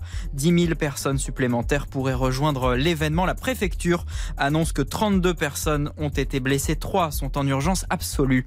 Pas de procès au pénal sur le scandale sanitaire de l'amiante. Le tribunal correctionnel de Paris juge irrecevable la demande déposée par 2000 victimes pour faire juger 14 personnes ayant eu des responsabilités, notamment des anciens hauts fonctionnaires et des médecins. Le tribunal estime que cette procédure comporte des imprécisions.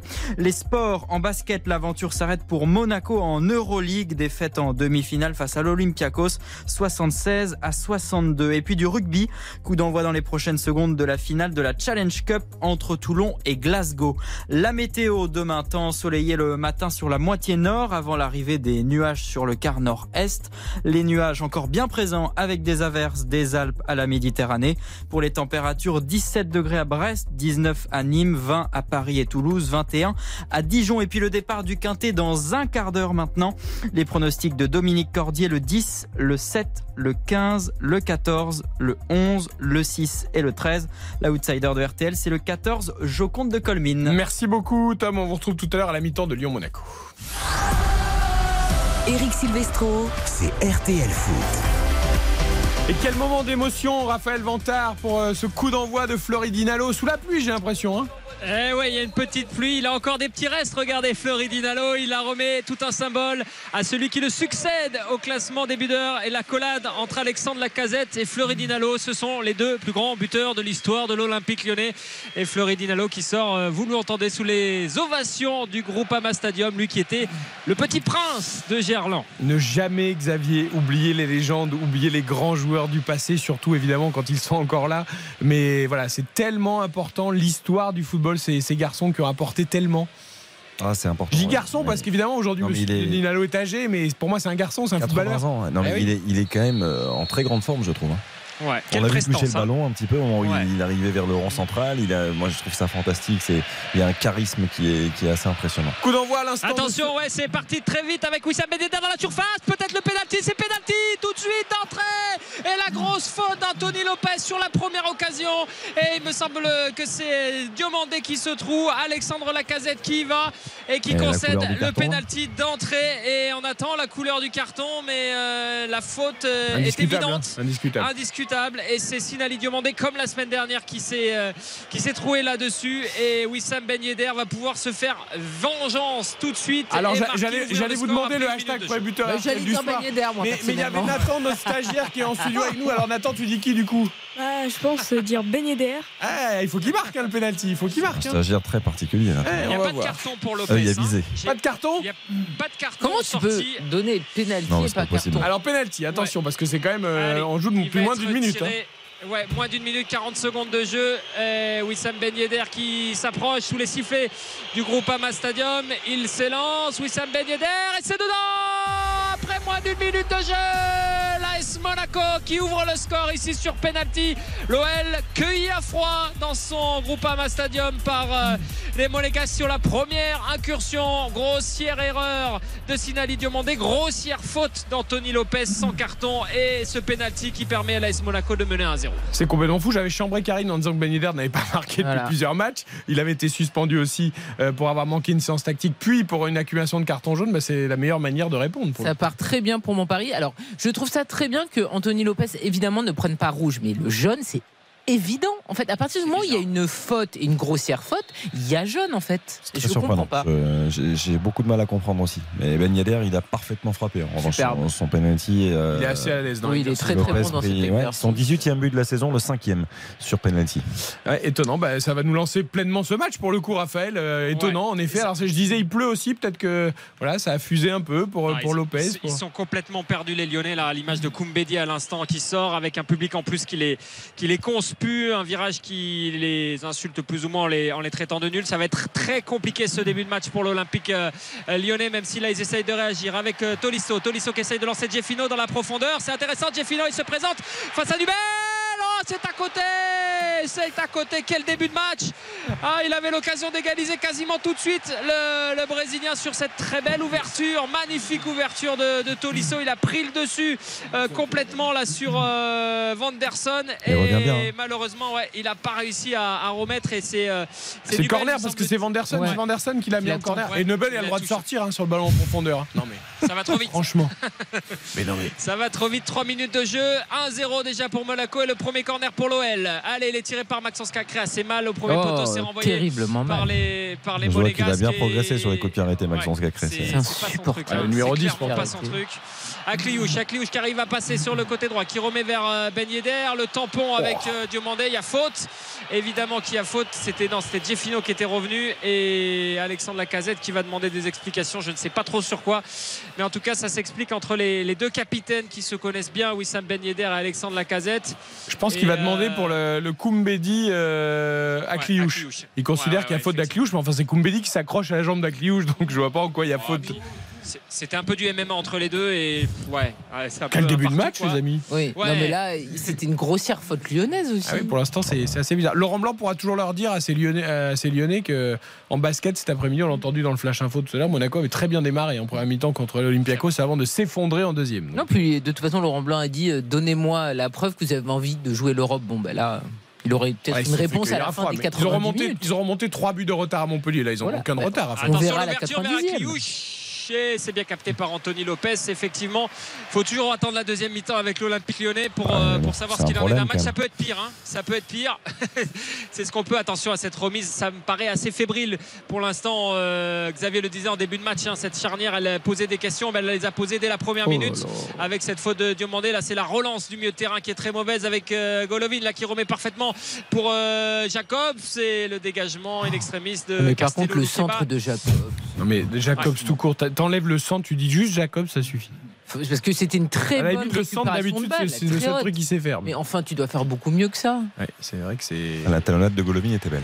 Juste pour vous signaler que Toulon a déjà marqué un premier essai après 5 minutes dans la finale de, de Challenge Cup euh, face à Glasgow, premier essai, donc Toulonnais. Attention le jeu à 3 Dès avec Akliouche dans la surface. La frappe d'Akliouche elle est au-dessus. Mais là aussi il y avait le feu dans la défense lyonnaise. Quel début de match pour l'instant de, de l'AS Monaco parce que euh, il était très très bien lancé là, le, le jeune monégasque et malheureusement il n'a pas pu bien armer sa frappe. Bon retour de, de Loukeba. Il s'est un peu, c'est un peu raté dans la, dans la prise de décision, dans la, dans la frappe, mais, euh, mais le décalage était très bon. Elle est plaisante, hein, l'animation euh, monégasque. hein. Moi, le, le 4-2-3-1, je trouve que c'est l'un des systèmes les plus équilibrés. Et quand tu, tu trouves Golovin comme ça dans l'axe, il a tout de suite beaucoup d'influence, je trouve. Il, il est électron libre, il se déplace un petit peu partout, il touche beaucoup de ballons. Là, on a vu encore une fois le, le caractère précieux. Et puis Akliouche, il, Mm. il tente aussi, il tente Oui. des choses. Il, bon, et en plus, Ben n'est mais- pas esselé. Là, on le Ouais. sent proche des autres joueurs. soutien, il peut quoi. jouer dans des petits espaces, donc c'est très bien. C'est même, j'ai l'impression, presque un, un 3-4-2-1. C'est-à-dire qu'en fait, Akliouche et Golovin sont derrière Ben Yedder, un légèrement à droite, l'autre légèrement Ouais, à un trois- gauche. 3-4-3. ouais. Et ouais, et puis c'est- c'est assez étonnant, mais bon, on va voir. Il va tellement me manquer Ben Yedder l'an prochain. Ah, parce qu'il va pas continuer?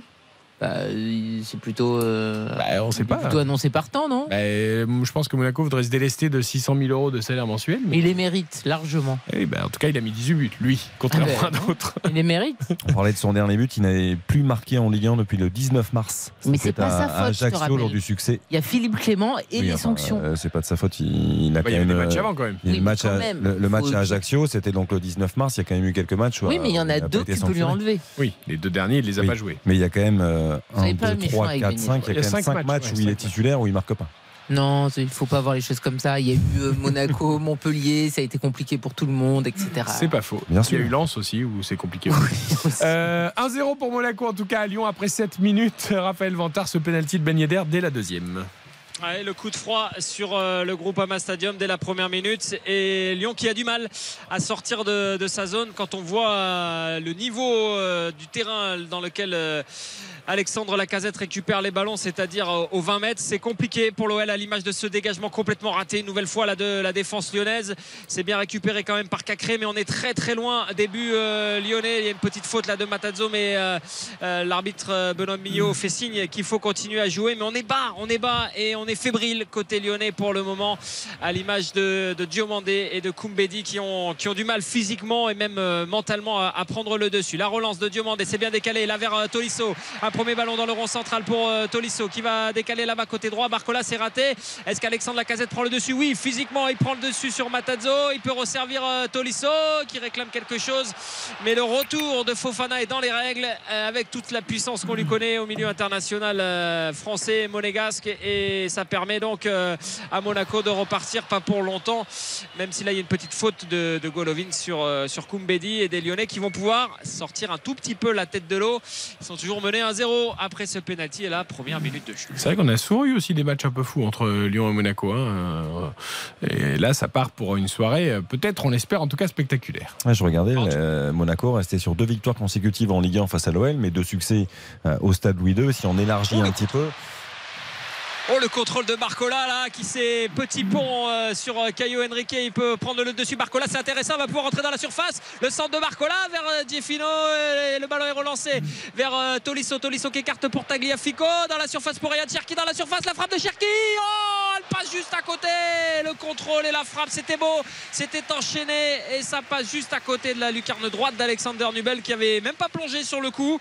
Mais euh, ouais le, le départ de l'action euh, part face de à Caio Henrique de Barcola le petit coup de rein, c'est vraiment, c'est vraiment l'homme en forme de cette saison côté lyonnais avec d'autres, mais c'est vraiment la révélation lyonnaise, je trouve, cette saison, euh, Barcola. Même Ah bah, si là, incroyable. l'enchaînement de Cherki était aussi très très beau Mais- et aurait peut-être mérité de terminer en lucarne. Mais Applaudi par la casette. Mais Fofana, c'est une blague, et à côté, qui regarde l'action, là Bah, il ça fait quelques matchs qu'il regarde, non. Ah oui, alors ça, oui, Fofana, oui, Mais les non, mais deux. là, hein, attends, c'est hallucinant. Oui, il Euh, Cherki se retrouve en- en- contre Dizazi, il est à un mètre, il fait même pas l'effort d'essayer d'aller le gêner En un minimum. en fait, moi, je, ne comprends pas l'intérêt euh, qu'ont ces joueurs-là, internationaux, à se comporter comme ça. Bah oui, parce que c'est son transfert qui est en jeu, là. Non, mais c'est je, je, Non, mais je là, ne comprends Fofana, pas. dans la prochaine liste, il y est pas. hein. Non, mais je te parle, moi, je te parle du transfert à la, fin- à cet été, parce Oui. qu'il doit Non, mais il y a- partir. il y a liste Oui. équipe de France, mais Karine a raison. en juin, il y est pas, Fofana. hein. évidemment pas. Non, mais là, c'est incroyable. Oui, oui. Euh, La faiblesse de ses performances sur les, les dernières mais sorties en 2023, monégasques, c'est quand Tu te prives peut-être aussi d'un bon transfert cet été, euh, parce que Ah les, bah oui. les gros clubs, si tu, si tu joues pas euh, pendant 3 mois ou 4 mois, ils t'oublient. Hein. Ah oui, non, C'est pas une priorité, Fofana, hein, pour les clubs. hein. Oui. Bah non, c'est logique d'ailleurs. Bah là, surtout, euh, c'est sûr qu'il donne pas envie, tu vois. C'est toujours mieux de faire une fin de saison à la Fofana de Lens qu'à la Fofana de Monaco, tu vois. Oui. Oui, c'est vrai. Allez, toujours 1-0 pour Monaco. Et Allez, encore une attaque pour. Jacobs. Ouais, Jacobs sur le côté gauche qui peut combiner avec euh, Golovin. Golovin qui remet vers Ben Yedder dans la surface de réparation. Euh, ben Yedder face à Barcola et les Monégasques qui temporisent. On revient vers euh, Caio Henrique. Caio Henrique vers Matazzo dans le rond central. Ça revient vers Caio Henrique. Le centre de Caio Henrique. C'est loin là-bas vers Vanderson. On réclame hors-jeu côté euh, lyonnais, mais ça ne sera pas le cas. Le centre de Vanderson, il n'y a pas grand monde côté euh, monégasque et les lyonnais vont tenter de se relancer. Quelle mauvaise relance, la frappe instantanée derrière de Matazzo ou de Fofana. Mais euh, quelle était mauvaise, quelle était mauvaise cette relance encore de, de la défense centrale? Elle est fébrile, très clairement. Cet axe euh, Loukieba Diomandé, c'est compliqué dans ce début de rencontre et. Et cette relance, c'est encore Diomandé hein, qui, se, qui se manque sur Quelle cette frappe. relance, ça, ça fait beaucoup. Et la frappe était, ouais. Ouais, Fofana, là, ça part très fort. Très, très fort du pied. Il a même pas le temps de esquisser le moindre geste, Anthony Lopez. Il s'est cadré. C'est but. hein. C'est parti à une, avec une puissance assez incroyable. Mais c'est, oui, les errements défensifs lyonnais, c'est quand même incroyable. Après, j'insiste beaucoup sur Golovin parce que c'est un joueur qui ne peut pas nous laisser indifférents dès qu'il touche le ballon. Mais je trouve que quand il est encore dans ce positionnement-là, C'est mieux. tout s'éclaire quoi. Je trouve qu'il il joue tout et tout, tout est plus fluide dans le jeu monégasque. Il joue en une touche quand euh, le jeu demande à ce qu'il joue en une touche. Il contrôle quand il faut. Euh, les ballons sont bien donnés au bon moment dans la bonne zone. Je trouve que euh, vraiment c'est c'est assez frappant. Allez, les Monégasques encore à, à l'attaque avec Ben Yedder. Le retour peut-être de Maxence Cacré face à Jacobs. Ben Yedder, Jacobs, ça, ça circule parfaitement. Golovin, oh, le petit centre déposé là-bas, côté droit vers Vanderson qui est monté. Vanderson, ouais, un petit peu long. Le contrôle était bon. Il va recombiner justement avec Golovin. La combinaison à 3. Oui, la ça- frappe de Fofana. Et c'est cette Pas fois mal. un peu écrasé et capté par euh, Anthony Lopez. Euh, 10 premières minutes, quasiment entièrement monégasque, hein, si ce n'est cette réaction tout à l'heure de Gieffino. Mais côté lyonnais, et on le voit à l'agacement là d'Anthony Lopez sur sa relance, c'est on a clairement pris un coup sur le, le casque, même s'il n'y a guère que Barcola pour sonner un petit peu la révolte euh, côté lyonnais avec Cacré là peut-être ce coup-ci qui combine avec euh, Jeffino. Jeffino qui lance côté gauche Tagliafico. Tagliafico qui va temporiser, sera appuyé sur euh, Cherki pour une lancée, peut-être une attaque un peu plus placée côté lyonnais avec Tolisso. Tolisso qui va insister côté gauche. Non, il sera appuyé derrière sur euh, Lukeba. Lukeba vers euh, Koumbeli. Et il y a peut-être un coup à jouer là côté droit avec Barcola. Koumbeli qui continue avec Cherki. Cherki qui manque totalement sa passe vers euh, Alexandre Lacazette qui la récupère. La frappe de Lacazette et l'arrêt de Nubel. Elle était intéressante cette, euh, ce ballon. Il a tout fait tout seul Lacazette. Hein. Euh, récupérer une passe complètement hasardeuse de Maxima, quelle tendresse. Ouais. Et la frappe, ouais. C'est mignon. Bah c'est vrai, regarde-moi ça, là, il croit qu'il joue en PH ou quoi C'est mignon, quelle tendresse. C'est vrai quand vous avez quel- quand vous avez quelqu'un d'aussi expérimenté que la casette, faut Bah pas oui. s'amuser à ce Tu genre traînes de pas, bah évidemment. quoi. hein. Bah évidemment. Mais Ah, Cherki, la passe, c'était pas terrible, hein, en Non, effet. non, non, vraiment pas, vraiment pas. Et euh, ça repart de l'autre côté. La bonne récupération de Diomandé. Il est nommé aussi d'ailleurs, Cherki, pour le trophée du meilleur espoir, mais je Oui, trouve je que cette comprends année, pas. il souffre tellement la comparaison avec Barcola. Enfin, dire, en tout cas, il n'y a pas photo entre les deux, j'imagine. Enfin, je pense Ah bah, quand on regarde la liste, de toute façon, il n'y a pas photo avec beaucoup de joueurs. hein. Non? Parce que dans la liste des espoirs, il y a, y a Mendes, Wai, Ben. Seguir, Barcola et Cherki. Attends, attends, ils ont mis Ben Seguir aussi, mais attends. Ouais, Ben Seguir, c'est un peu tôt quand même. Oui, Ouais, je suis d'accord, c'est un ça peu n'a tôt. aucun sens. Euh, Wai, va pas être loin quand même. hein. Wai ou Wai ou Barcola Parce que No Mendes, après, il Mendes, part de loin, comme il joue défenseur avec, par rapport aux attaquants. euh, Ouais, mais bon, D'ailleurs, c'est très belle c'est- déclat de- Nuno Mendes. hein. Très belle déclate d'Arado Silva, je trouve, dans France Football, qui dit et le ballon d'or, de toute façon, c'est pour ceux qui marquent les buts. petit, petit message au passage. Euh, voilà, même si de toute façon, entre Haaland et De Bruyne, il y en a aussi d'autres. Ouais, qui pour le coup, il a, méritent il a mis, il a mis doublé hein, pour le coup. Ah, il a mis doublé, c'est vrai. je pense pas qu'il sera ballon d'or. Non, non. Euh, voilà, en tout cas, le débat du. Je viens de regarder là, c'est ce qu'il il faut arrêter en fait, les gens sont fous. hein. Donc il a euh, et Les joueurs, hein, sont les joueurs qui Oui, votent, oui, hein. Donc non, les joueurs sont fous. Les Non, non, joueurs mais- sont fous. Donc Ben Seguir, évidemment, il est plein de promesses et ses apparitions étaient bonnes. C'est 16 matchs Ouais. en Ligue 1. Ah oui, mais bien sûr. Non mais franchement, et 11 fois titulaire, tu peux pas être nommé sur une saison de 38 journées. On est d'accord. Je suis d'accord, Karim. Totalement Après, parce que Barcola, le- Barcola, c'est 13 titularisations. hein. C'est pas très loin non plus. hein. Ouais, mais depuis qu'il est Ouais, rentré en janvier, il joue sorti. beaucoup quand même. Mais euh, Ben Seguir, Il joue il moins. Ouais. Oui, Non, et- mais- et puis Ben Seguir, pendant toute l'année 2022, c'est pas dans l'effectif Ah, en fait. pas joué, Non, oui, le- Bah oui, le- donc en fait, euh, c'est même pas rentré en jeu. Sa etc. première rentrée, c'est contre l'Étoile Rouge de Belgrade en Ligue Europe. Le problème de fond, c'est que c'est qu'ils choisissent euh, des joueurs au regard de leur potentiel, pas de la saison. Bah oui. C'est ça le problème. Ça veut dire aussi qu'il n'y a plus d'espoirs qui ont joué toute la saison. en Ligue Europe. oui, mais bon, c'est- quand même un souci. Là, là, on récompense une saison. Bah une oui. saison, non? Ouais, bien sûr. Mais Bah, je- récompense pas 16 matchs. on fera un débat sur les trophées NFP. C'est le 28 mai, un dimanche 28 mai, les trophées NFP. La contre-attaque lyonnaise, Raphaël. 1-0 toujours pour Monaco et les Lyonnais qui réagissent avec Jeffino. Jeffino à l'entrée de la surface de réparation qui s'appuie sur Cacré. Cacré qui a vu là-bas sur la gauche. C'est bien fait Tagliafico pour le centre de l'Argentin. C'est bien capté par l'immense Alexander Nubel qui peut, prendre ce ballon et qui va permettre aux Monégasques de se relancer. Il mène toujours après le quart d'heure de jeu ici 1-0 face à l'Olympique lyonnais sur un penalty dès la première minute. À mon avis, il cherche un club Nobel.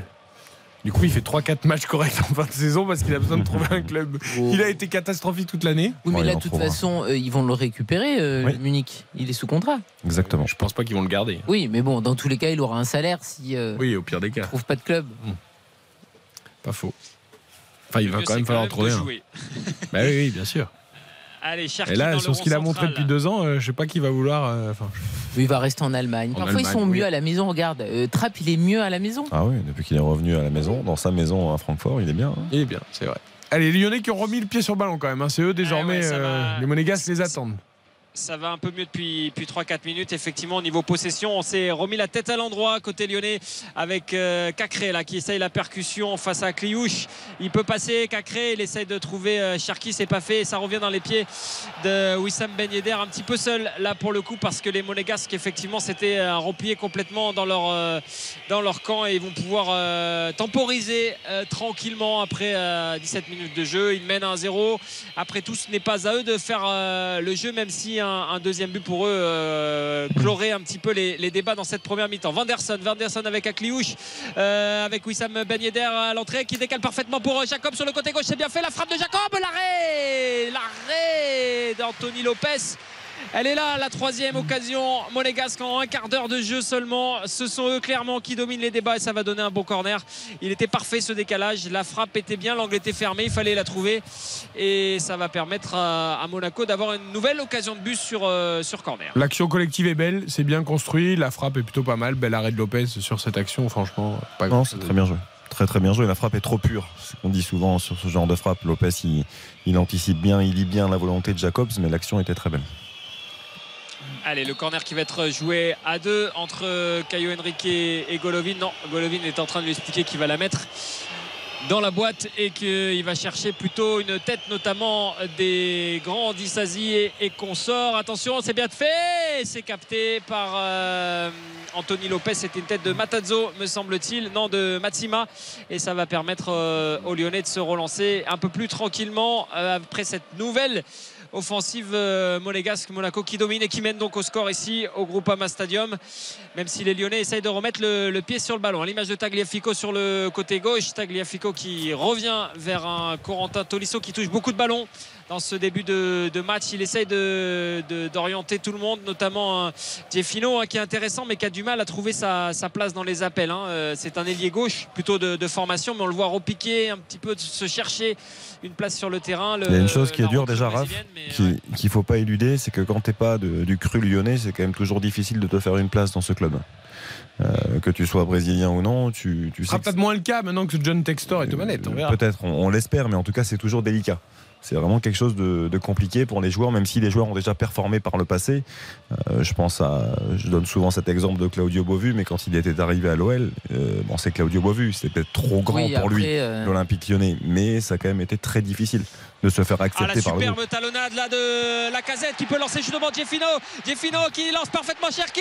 Elle est complètement ratée la frappe de Cherki l'arrêt en deux temps de Nubel ça revient vers oh Jeffino c'est raté mais qu'il était belle cet enchaînement entre la casette et Tolisso la talonnade et la remise. C'est pas fini avec Cherki là qui reprend le ballon là sur le côté gauche. Il va tenter de se rattraper Ryan Cherki après son manqué là. Ça fait deux qu'il manque comme ça.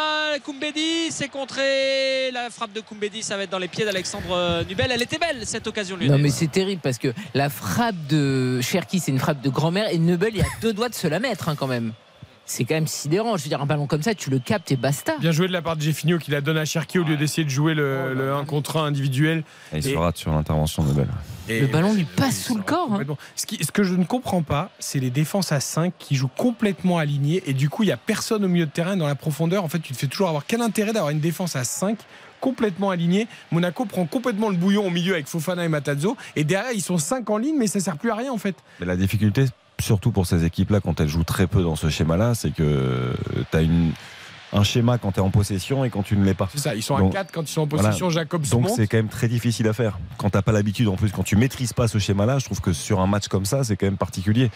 Après, moi, il y a un truc qui m'agace avec Cherki et avec ces joueurs-là qui, qui, sont emplis de talent et qui ont soi-disant les deux pieds, c'est qu'à un moment donné, il faut quand même on est tous non d'accord hein. pour oui pour, pour dire qu'on a quand même un pied qui est meilleur que l'autre non je sais pas. Moi, le pied droit, Cherki, je suis pas vraiment du tout convaincu. Il sait faire les deux, il sait dribbler avec les deux pieds, mais il est meilleur du pied gauche. Ça se voit. Je trouve que c'est beaucoup plus naturel, c'est beaucoup plus spontané. Là, la frappe, elle est complètement ratée, comme tu l'as dit, oh, Karine. T'as complètement raison. C'est une passe de grand-mère. Non, mais c'est surtout qu'en plus, t'as Neubel en face. Donc, si tu mets une vraie frappe, t'as quand même 95% de chance de marquer là. Mais c'est pareil pour Dembélé en fait. c'est ces joueurs-là qui ont les deux pieds, à force de, s'amuser, de dire bah, que je sais pas. Eux dans leur réponse ils disent je, sais, même pas. Eux, voilà. Mais on, en rigole, mais à l'arrivée, je pense qu'ils oublient vraiment leur meilleur pied. Pas faux. Toujours 1-0 pour Monaco euh, face à l'Olympique Lyonnais. Le pénalty de Ben Yedder à la deuxième minute. Il y a eu plusieurs occasions monégasques, mais les occasions lyonnaises arrivent également. En tout cas, euh, ça va d'un but à l'autre. On s'ennuie pas euh, parce que les défenses pour l'instant sont en difficulté, Raphaël. Effectivement, à l'image des Lyonnais là, qui ont du mal à se relancer, mais vont y arriver avec euh, l'un des hommes en forme. Barcola sur le côté droit face à Caio Henrique. Barcola qui va tenter de lancer Cherki. C'est fait. Cherki sur le côté droit avec une belle occasion la jouer. Cherki dans la surface de réparation. Il rentre. Le centre de Cherki. C'est repoussé par euh, la défense euh, monégasque. Pas pour longtemps. Récupération de Koumbedi vers Cacré. Cacré qui percute. Il est bousculé et il va y avoir un coup franc lyonnais à jouer intéressant aux 30 mètres Coup franc Juninesque, mais n'est plus là, Ah, l'homme du Brésil. Non. Ça fait un petit moment. Plus vraiment. Mais dans ces, dans ces zones-là, il n'y avait, il y a que lui pour euh, les frapper directement. Là, ça va être plutôt une occasion de, de but pour, euh, pour les Lyonnais, mettre ça dans la, dans la boîte. Alors que, effectivement, on revoit l'occasion de, de tout à l'heure et que la double offrande de, de Tolisso vers Jeffino et de Jeffino vers Cherki était quand même Magnifique. vraiment intéressante. hein. Euh, juste avant le coup franc qui est très très bien placé, je vous signale que Toulon a marqué un deuxième essai déjà face à Glasgow dans la finale de Challenge Cup de rugby. C'est Sergio Parisse, le vétéran italien, qui a marqué cet essai. Ouh la main, ouh la main dans la surface. Elle n'est pas sifflée pour l'instant par euh, Benoît Millot qui explique que c'est dessous. Effectivement, il, est- flanc. il donne l'explication tout de suite. Il dit que c'est sur, euh, sur euh, le dessous du bras. euh, Ah, il a raison. ouais. C'est me- c'est C'est même presque vu, hein. la hanche. Donc, Il y a absolument rien. Absolument pas main. C'est bien vu, ça siffle dans le Groupama Stadium, mais c'est effectivement bien vu sur ce coup franc joué par euh, Maxence Cacré. Coup franc euh, pas forcément super bien vu. Ah Qu'est-ce qu'il annonce? Ah, il dit qu'il n'y a rien. Il dit qu'il n'y a pas de pénalty. Bon, de toute façon, on a, on a- arrête? on a revu. Non, il y avait hors-jeu. Sur l'ouverture de Golovin. Euh, on a revu l'image. Il y a vraiment, c'est limite avec la hanche, presque la cuisse. Donc vraiment, Là, le c'est le mouvement de bras qui, qui influe, je pense, les, les supporters qui sont très loin, mais il n'y a absolument rien. Oui, puis de toute façon, maintenant, dès qu'il y a quelque chose un petit peu litigieux, il est normal que les supporters réclament un penalty, même si là, il est, il est très clairement euh. Il aurait été complètement injustifié. Les Lyonnais à la relance avec Jeffino, le mauvais contrôle. Il parvient quand même à la donner à Tagliafico qui essaie de relancer justement vers Tolisso. Ta- euh, Jeffino qui arrive à passer là face à. Et là, il est face à Fofana et il lui fait un petit Il peu réveillé, métier ça mieux. Fofana. Ouais, là, il a fait la, la course qu'il Il fallait. faut le bouger Il a- quand même, le bébé. hein. Ouais, il a tranquillement expliqué il d'ailleurs à, Jeffino. Surtout que Jeffino, à son arrivée, euh, a un peu été surpris par la, la rigueur hein, et la, pour ne pas dire la rudesse de- du foot français. Ouais, et là, ça fait plusieurs fois. Il dit Bon, là, je ne peux pas passer et il faudra faire autrement. Mais il est intéressant, en tout cas, l'ailier euh, brésilien depuis le début de cette rencontre. Lui et Barcola sont, sont assez intéressants, même si pour l'instant. Il y a de la vitesse hein, dans les transitions lyonnaises, 24 c'est pas mal. Et moi, je rêverais, il faut que je demande à Michael Lefebvre, notre correspondant dans le Sud, qui pose la question à Philippe Clément. À Lens, il a pris l'eau au milieu. À là, bon, même s'ils ont marqué un penalty dès la première action, ils sont quand même bal, bal, ballottés euh, au milieu du terrain. Et je, je comprends pas pourquoi tu mets pas un troisième milieu plutôt qu'un cinquième défenseur. J'ai jamais compris ce principe de mettre cinq défenseurs alors qu'il y a un seul attaquant de pointe et que là où le problème vient, c'est que c'est dans les intervalles au milieu en fait. Mais c'est vrai que. Donc, il y a des trous béants au milieu.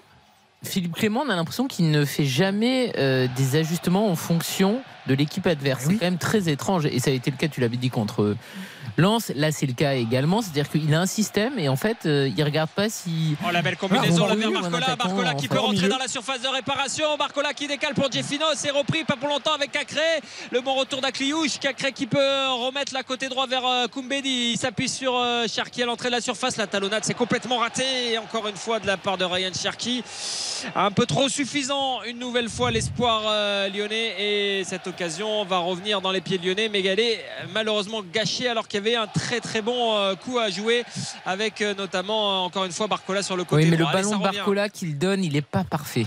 Non. Non. C'est, euh, donc ça coupe un petit peu l'occasion lyonnaise. Il Après, la- beaucoup mieux le donner. À la décharge de, de notre ami Philippe Clément ce soir, je trouve que Lyon joue avec Cacré et Tolisso, donc ils ont deux vrais milieux de terrain Oui, mais relayeurs, plus cher récupérateurs.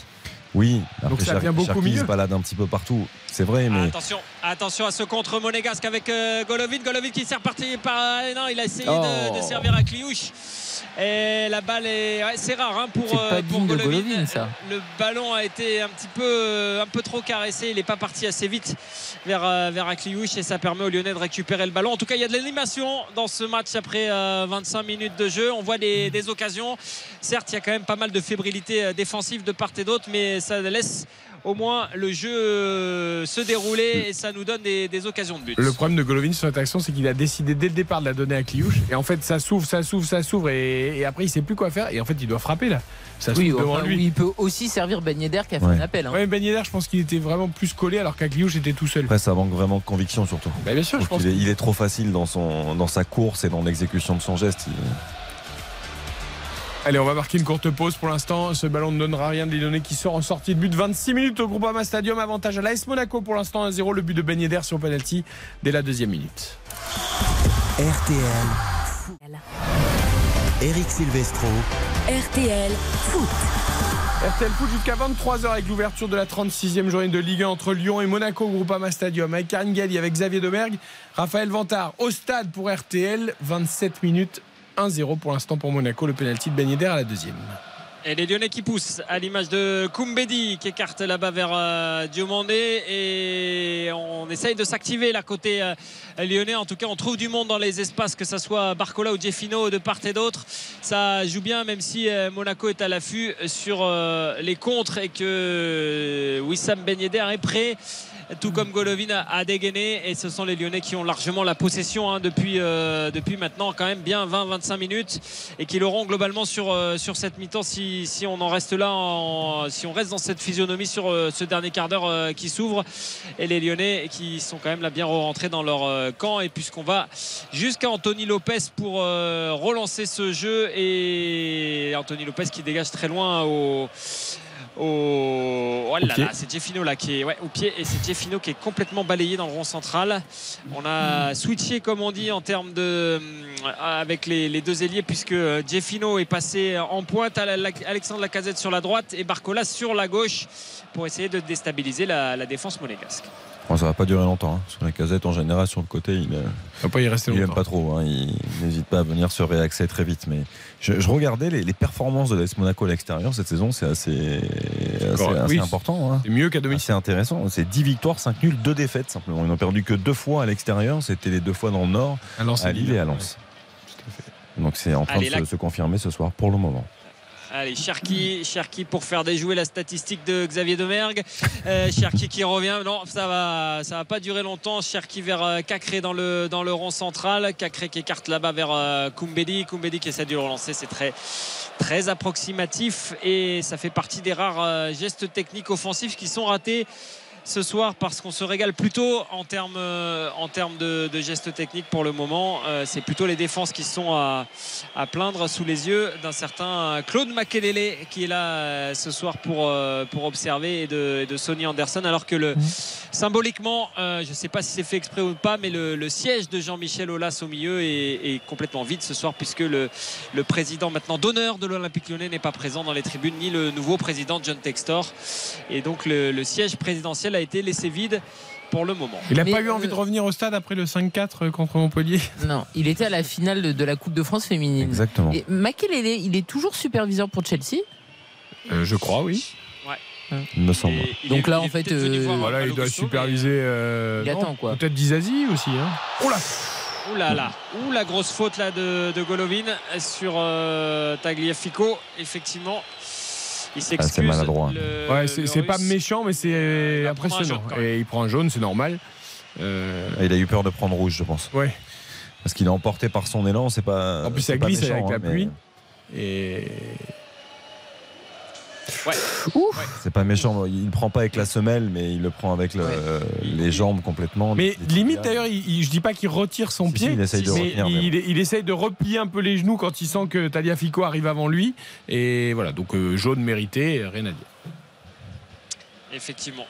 Et c'est Lopez qui va pouvoir euh, relancer pour le moment la machine lyonnaise alors qu'on rentre dans le, dans le dernier quart d'heure, que ça s'est un petit peu tassé au niveau du rythme depuis 2-3 minutes et que les Lyonnais sont à la recherche là d'un deuxième, d'un deuxième souffle pour tenter d'aller euh, égaliser sous Laurent Blanc qui donne ses consignes et qui demande à ses joueurs de, de plus décaler Koumbedi là qui se défait du marquage de, de la pression de Ben Yedder pour relancer. Et on va passer sur le, le côté gauche alors que Alexandre Lacazette effectivement a retrouvé euh, sa pointe et que Jeffino essaie la percussion. Est s'arrête, milieu. se rappuie euh, ouais, il est toujours au milieu effectivement. Lui Il y a qui est toujours vendu de la place. Et ouais, il parvient quand même à garder le ballon non il fait faute d'après Benoît Millot et le ballon va être rendu au Monégasque Le problème, c'est qu'Akliouche fait pas du tout les efforts euh, défensifs côté droit. Et du coup, ils se mettent dans les intervalles entre Fofana et Vanderson. Et il y, a- il y a de la place. Akliouche doit venir. euh, là, il vient, mais très tardivement sur cette action, euh, aider Fofana. Elle est un peu gentille là, la faute de Benoît Millot parce qu'il n'y a pas grand chose de la part de de la part de Gieffino et il aurait peut-être mérité de garder le, ballon sur le, coup. Les Monégas qui vont pouvoir essayer d'en profiter avec Caio Henrique pour lancer Jacobs. Euh, Sinali Diomandé en couverture. Il passe, oui, il passe devant Jacobs et il y aura même faute. Il n'y aura pas corner sur le coup parce que euh, Benoît Millot estime que Jacobs a retenu par le maillot Sinali Diomandé et Alexandre euh, Anthony Lopez va donc pouvoir euh, relancer les Lyonnais. Toujours 1-0 pour Monaco alors qu'on rentre dans les 13 dernières minutes de cette première mi-temps et que Monaco mène toujours depuis la deuxième minute de jeu et ce penalty euh, transformé par euh, Wissam Ben Yedder. Cherki qui râle beaucoup euh, sur euh, ses coéquipiers mais il n'est pas exempt de tout reproche sur cette première mi-temps alors que Golovin là sur le côté gauche tente de centrer c'est bien fait il y a du monde au centre ça pousse un petit peu et c'est Vanderson qui était tout près de reprendre mais effectivement sa poussette était grossière Mais j'ai toujours du mal avec. Je vais revenir sur la, la situation euh, préalable. La, la- la poussette de Jacobs dans le, le dos de Diomandé. Il voit bien que Diomandé va couper avant. Pourquoi est-ce que tu as ce besoin de venir le, le Jacobs, bousculer? C'est-à-dire que- football proche Non mais néant, ça, témoigne d'un manque d'intelligence de jeu, mais c'est terrible. quoi. C'est-à-dire qu'il sait très bien que Diomandé est en avance, va venir couper, c'est très difficile de couper. Il peut y avoir corner. hein. S'il le touche pas dans le dos comme ça, il doit l'accompagner simplement. Enfin, c'est c'est quand même. Parce que c'est Ce quand qui est génial, c'est que toi, t'as ton Jacobs et moi, j'ai mon Tavares. Bah, Tu vois. et Jacob, c'est quand même un joueur. Attention, attention, la frappe de Fofana, l'arrêt de Lopez, c'est pas fini avec euh, Wissam Ben Yedder qui remet vers Jacobs, le centre de Jacobs, euh, il est trop long pour Akliouche, mais qu'elle était belle, qu'elle était belle cette frappe de, de Fofana, elle est épuisante. C'est pas fini avec euh, Matazzo, c'est Dizazi là qui vient centrer, c'est repoussé par les Lyonnais, pas longtemps avec Wissam Ben Yedder là, surface, et encore l'arrêt d'Anthony Lopez sur cette frappe euh, de Wissam Ben Yedder, l'angle était fermé et il était présent. Le portier lyonnais pour sauver la maison euh, lyonnaise Oh, la parce spontanéité que de Yedder. Qu'est-ce qui déclenche vite Le Ouais. petit contrôle de la pointe semelle. et derrière, boum. Contrôle semelle et boum derrière la demi-volée là, elle est. Par contre, l'arrêt de Lopez sur Fofana, Les il est deux, beau. hein. Parce que je me suis dit, pourquoi il n'avance pas hein. plus Fofana Mais elle est, elle est quand Pour même les magnifique. deux, comme dit euh, Oui, les deux arrêts. Elles sont très beaux. Après, il me fait vraiment. Enfin, Chouameni, Fofana, ils sont très proches, on le sait, mais j'ai l'impression de revoir la, la frappe de Chouameni l'autre jour en, en Ligue des Champions. Ah, la grosse frappe, ouais. Non, mais c'est fou. Allez, le corner de Caio Henrique. Attention, c'est dans la boîte, c'est bien fait. C'est Dizazi de la tête. Non, et ça sera un nouveau corner pour euh, les Monégasques parce que euh, effectivement Matsima l'a touché mais ça a été contré par un défenseur euh, lyonnais et ça va donner une nouvelle, euh, une nouvelle occasion là, pour euh, les Monégasques de doubler la mise à la 35e minute qui mène toujours 1-0 le corner de Caio Henrique. Dans la surface est repoussé par Loukeba et on va en rester là pour le moment pour, euh, au niveau du score, même si euh, Ryan Cherky essaye d'aller presser Neubel, Neubel assez haut et qui ne dégage complètement Oh en touche, ce qui énerve patiemment Caio Henrique euh, qui réclamait le ballon et qui, à juste titre, disait qu'il y avait quelque chose à jouer parce que les Lyonnais étaient tous montés d'un coup, s'étaient assez désorganisés. Mais ouais, ça a été chaud, ça a été chaud sur la, la cage lyonnaise là pendant ces 2-3 minutes et ils peuvent se sentir heureux de ne pas avoir encaissé un deuxième but. Les Lyonnais euh, qui vont tenter là de peut-être d'enflammer les 10 dernières minutes avant, avant la mi-temps avec Tolisso. Tolisso qui est passé, qui, qui revient sur lui-même. Il a essayé de déclencher euh, Barcola, mais il manquait d'appel là pour le moment. Et les Lyonnais qui vont essayer de contourner le bloc monnaie. J'aimerais bien voir aussi comment travaillent nos clubs physiquement. Je parle de quasiment tous les clubs français parce que cette semaine, on a quand même regardé des grands matchs de, de Ligue des Champions, de Ligue Europe. Euh, moi, j'ai l'impression que, que tu vois, quand j'ai vu même Séville-Juve hier, ou euh, alors ne parlons pas de City l'autre jour, mais ça court 100 fois plus qu'en Ligue 1. Là, tu as l'impression que les mecs, ils sont rien physiquement. Allez, Bah, après, tous les le joueurs coup, de Ligue c'est 1 qui partent à l'étranger, ils te le disent aussi, et c'est les vrais. C'est incroyable. Non, Pardon, le compte n'a rien donné, Raphaël. Non, mais ça Ouais, court pas pareil, quoi. Et Ah oui. alors que je suis en train de lire un, une banderole du, du virage nord en hommage au, au président Olas qui demande à tous présents au dernier match pour l'hommage à l'éternel président Olas. Il avait annoncé effectivement les virages qui rendraient hommage lors du, lors du dernier match face à Reims. Ouais, la semaine prochaine, le dernier match où il y aura effectivement un hommage appuyé des supporters à- au président Olas. Attention, la surface de réparation, Fofana qui écarte vers Golovin. Golovin qui, ouais, qui évite de justesse Barcola, mais qui est obligé de revenir. Alors que vous l'entendez, le Groupama Stadium entonne le nom du président Jean-Michel Aulas, qui n'est pas là ce soir dans les tribunes, lui qui a été euh, débarqué, comme vous le savez, par le nouvel actionnaire euh, John Textor. Allez, la relance euh, de Lopez vers Koumbeli, c'est compliqué et Jacobs qui prend le dessus sur Koumbeli. Euh, les deux hommes se, voilà, se sont regardés, mais on a eu un peu peur à un moment que ça s'échauffe, mais ils sont restés euh, courtois, on va dire, l'un envers l'autre. Par, par, rapport à ce que disait Karine tout à l'heure, et tu as bien raison d'insister là-dessus, c'est qu'il a, a, assisté, donc Jean-Michel Aulas, à ce titre de l'Olympique oui. lyonnais en finale de. De, de, de, la Coupe de France et on l'a senti très ému. Il y a eu un échange euh, très sincère avec Wendy Renard notamment. On l'a vu également lors de la cérémonie euh, le, les trophées de, de, division 1 Arkema avec euh, Sonia Montpastor qui a eu un témoignage très appuyé qui a rendu un vibrant hommage à Jean-Michel Aulas où on, là aussi il était très ému et en larmes. Attention Barcola dans la surface qui remet vers la casette. L'égalisation d'Alexandre Lacazette sur un mémorable travail de Bradley Barcola c'est sa septième passe pour ce jeune. Mais franchement, c'est lui, c'est lui qui offre ce but au général Lacazette. Et qu'il est, qu est, beau, qu'il est beau ce but, il est presque mérité, je dirais, dans la, dans la physionomie de cette rencontre. Et il permet à l'Olympique lyonnais de revenir. Quel travail Je suis désolé d'accentuer là-dessus parce que le but, effectivement, il est Alexandre Lacazette, mais le travail, le travail, c'est celui de Koumbeli et de Bradley Barcola. C'est lui qui fait tout. Alors il a un petit contre favorable ah sur Caio Henrique, c'est vrai, mais c'est lui qui lui offre Alexandre Lacazette. Il y a une super passe de Koumbeli dans la profondeur, mais Caio Henrique là qui arrive et qui limite s'excuse de, de, de, jouer le duel avec Barcola. Regarde-le, il a tellement peur de faire penalty qu'il met pas le pied. Mais Caio Henrique, t'es défenseur, t'as un ballon dans la profondeur, tu dois mettre le pied. Tu... Après, s'il y a penalty, il y a peut-être penalty, mais tu peux pas te retirer comme ça du duel, c'est pas possible. Ah, c'est une énorme erreur. Énorme erreur de Caio Henrique qui arrive en avance en plus sur la Bien situation. Il doit, il doit y aller de manière beaucoup plus significative, il doit y aller de manière beaucoup plus tranchante. Euh, Barcola, lui, il va avec l'envie de, de, récupérer le ballon. Il les récupère, après il déclenche vite. Hein. Barcola en deux touches, il, il, met ce ballon parfait en retrait. Ouais, le but, il se fait sur la fausse intervention d'Henrique parce Bien que le, le, ballon de Koumbedi est bon, la passe de Barcola est bonne. Attention parce que ça va très vite et ça revient déjà dans la surface monégasque avec Wissam Ben Yedder. Je suis désolé de vous couper, mais c'est un match qui promet en tout cas d'être animé, même si là, ça va terminer en corner parce que les Monégasques le savent. Ils savent que les Lyonnais se déconcentrent tout de suite. Il y a une grosse explication là entre Alexandre Lacazette et Anthony Lopez. Euh, ça fait plusieurs fois. Il est tendu, hein, Anthony Lopez. Euh, vraiment, je l'ai trouvé très, tendu à Clermont. Là aussi, ce soir, il est très tendu face à ses coéquipiers. Et, euh, ça va donner lieu à un corner alors qu'on entonne encore le nom de Jean-Michel Aulas. C'est que l'ensemble du groupe Ama Stadium est en train de se lever pour euh, applaudir euh, Jean-Michel Aulas. Le corner monégasque dans la surface, la tête de Dizazi. Oh, c'est sur, sur, euh, dans les gants de, de Lopez en, en, deux temps. Mais ouais, quelle est belle cette ambiance. Hein. Je ne sais pas si vous l'entendez derrière. Si, si. Mais ça, oui. ça scande vraiment le, le, ouais, le nom de, de celui qui restera le président de l'Olympique lyonnais pendant un bon nombre d'années. Ah, c'est beau. C'est rare hein, d'ailleurs, le groupe Stadium n'est pas le stade où il y a le, le plus d'ambiance, mais ils savent le faire les Lyonnais. D'ailleurs, on aimerait bien que ce soit plus souvent le cas. Euh, et là, avec cette égalisation en plus de la casette, évidemment, qui rejoint un Kylian Mbappé. Pour l'instant, provisoirement au oui. classement des buteurs, avec 26 réalisations. Moi, je suis très bien. Les deux équipes marquent. Bon, j'ai même les deux buteurs, ils m'en suffisaient. Hein. Oui, tu aurais même pu faire. Euh, et... Il faut un deuxième voilà. but de Monaco. Ça fait oui, où, mais. Voilà, un petit 2-1 ou 3-1 pour euh, l'équipe à l'extérieur. Monaco, je pense qu'il n'y a jamais un match où elle ne prend pas de but, en fait. bah. C'est vrai, hein oui, oui. Non, mais là, le, là Neubel n'y est pour rien, pour le coup. Non. Le, le problème, c'est que récemment, en plus, il y avait beaucoup de matchs où Monaco ne marquait pas.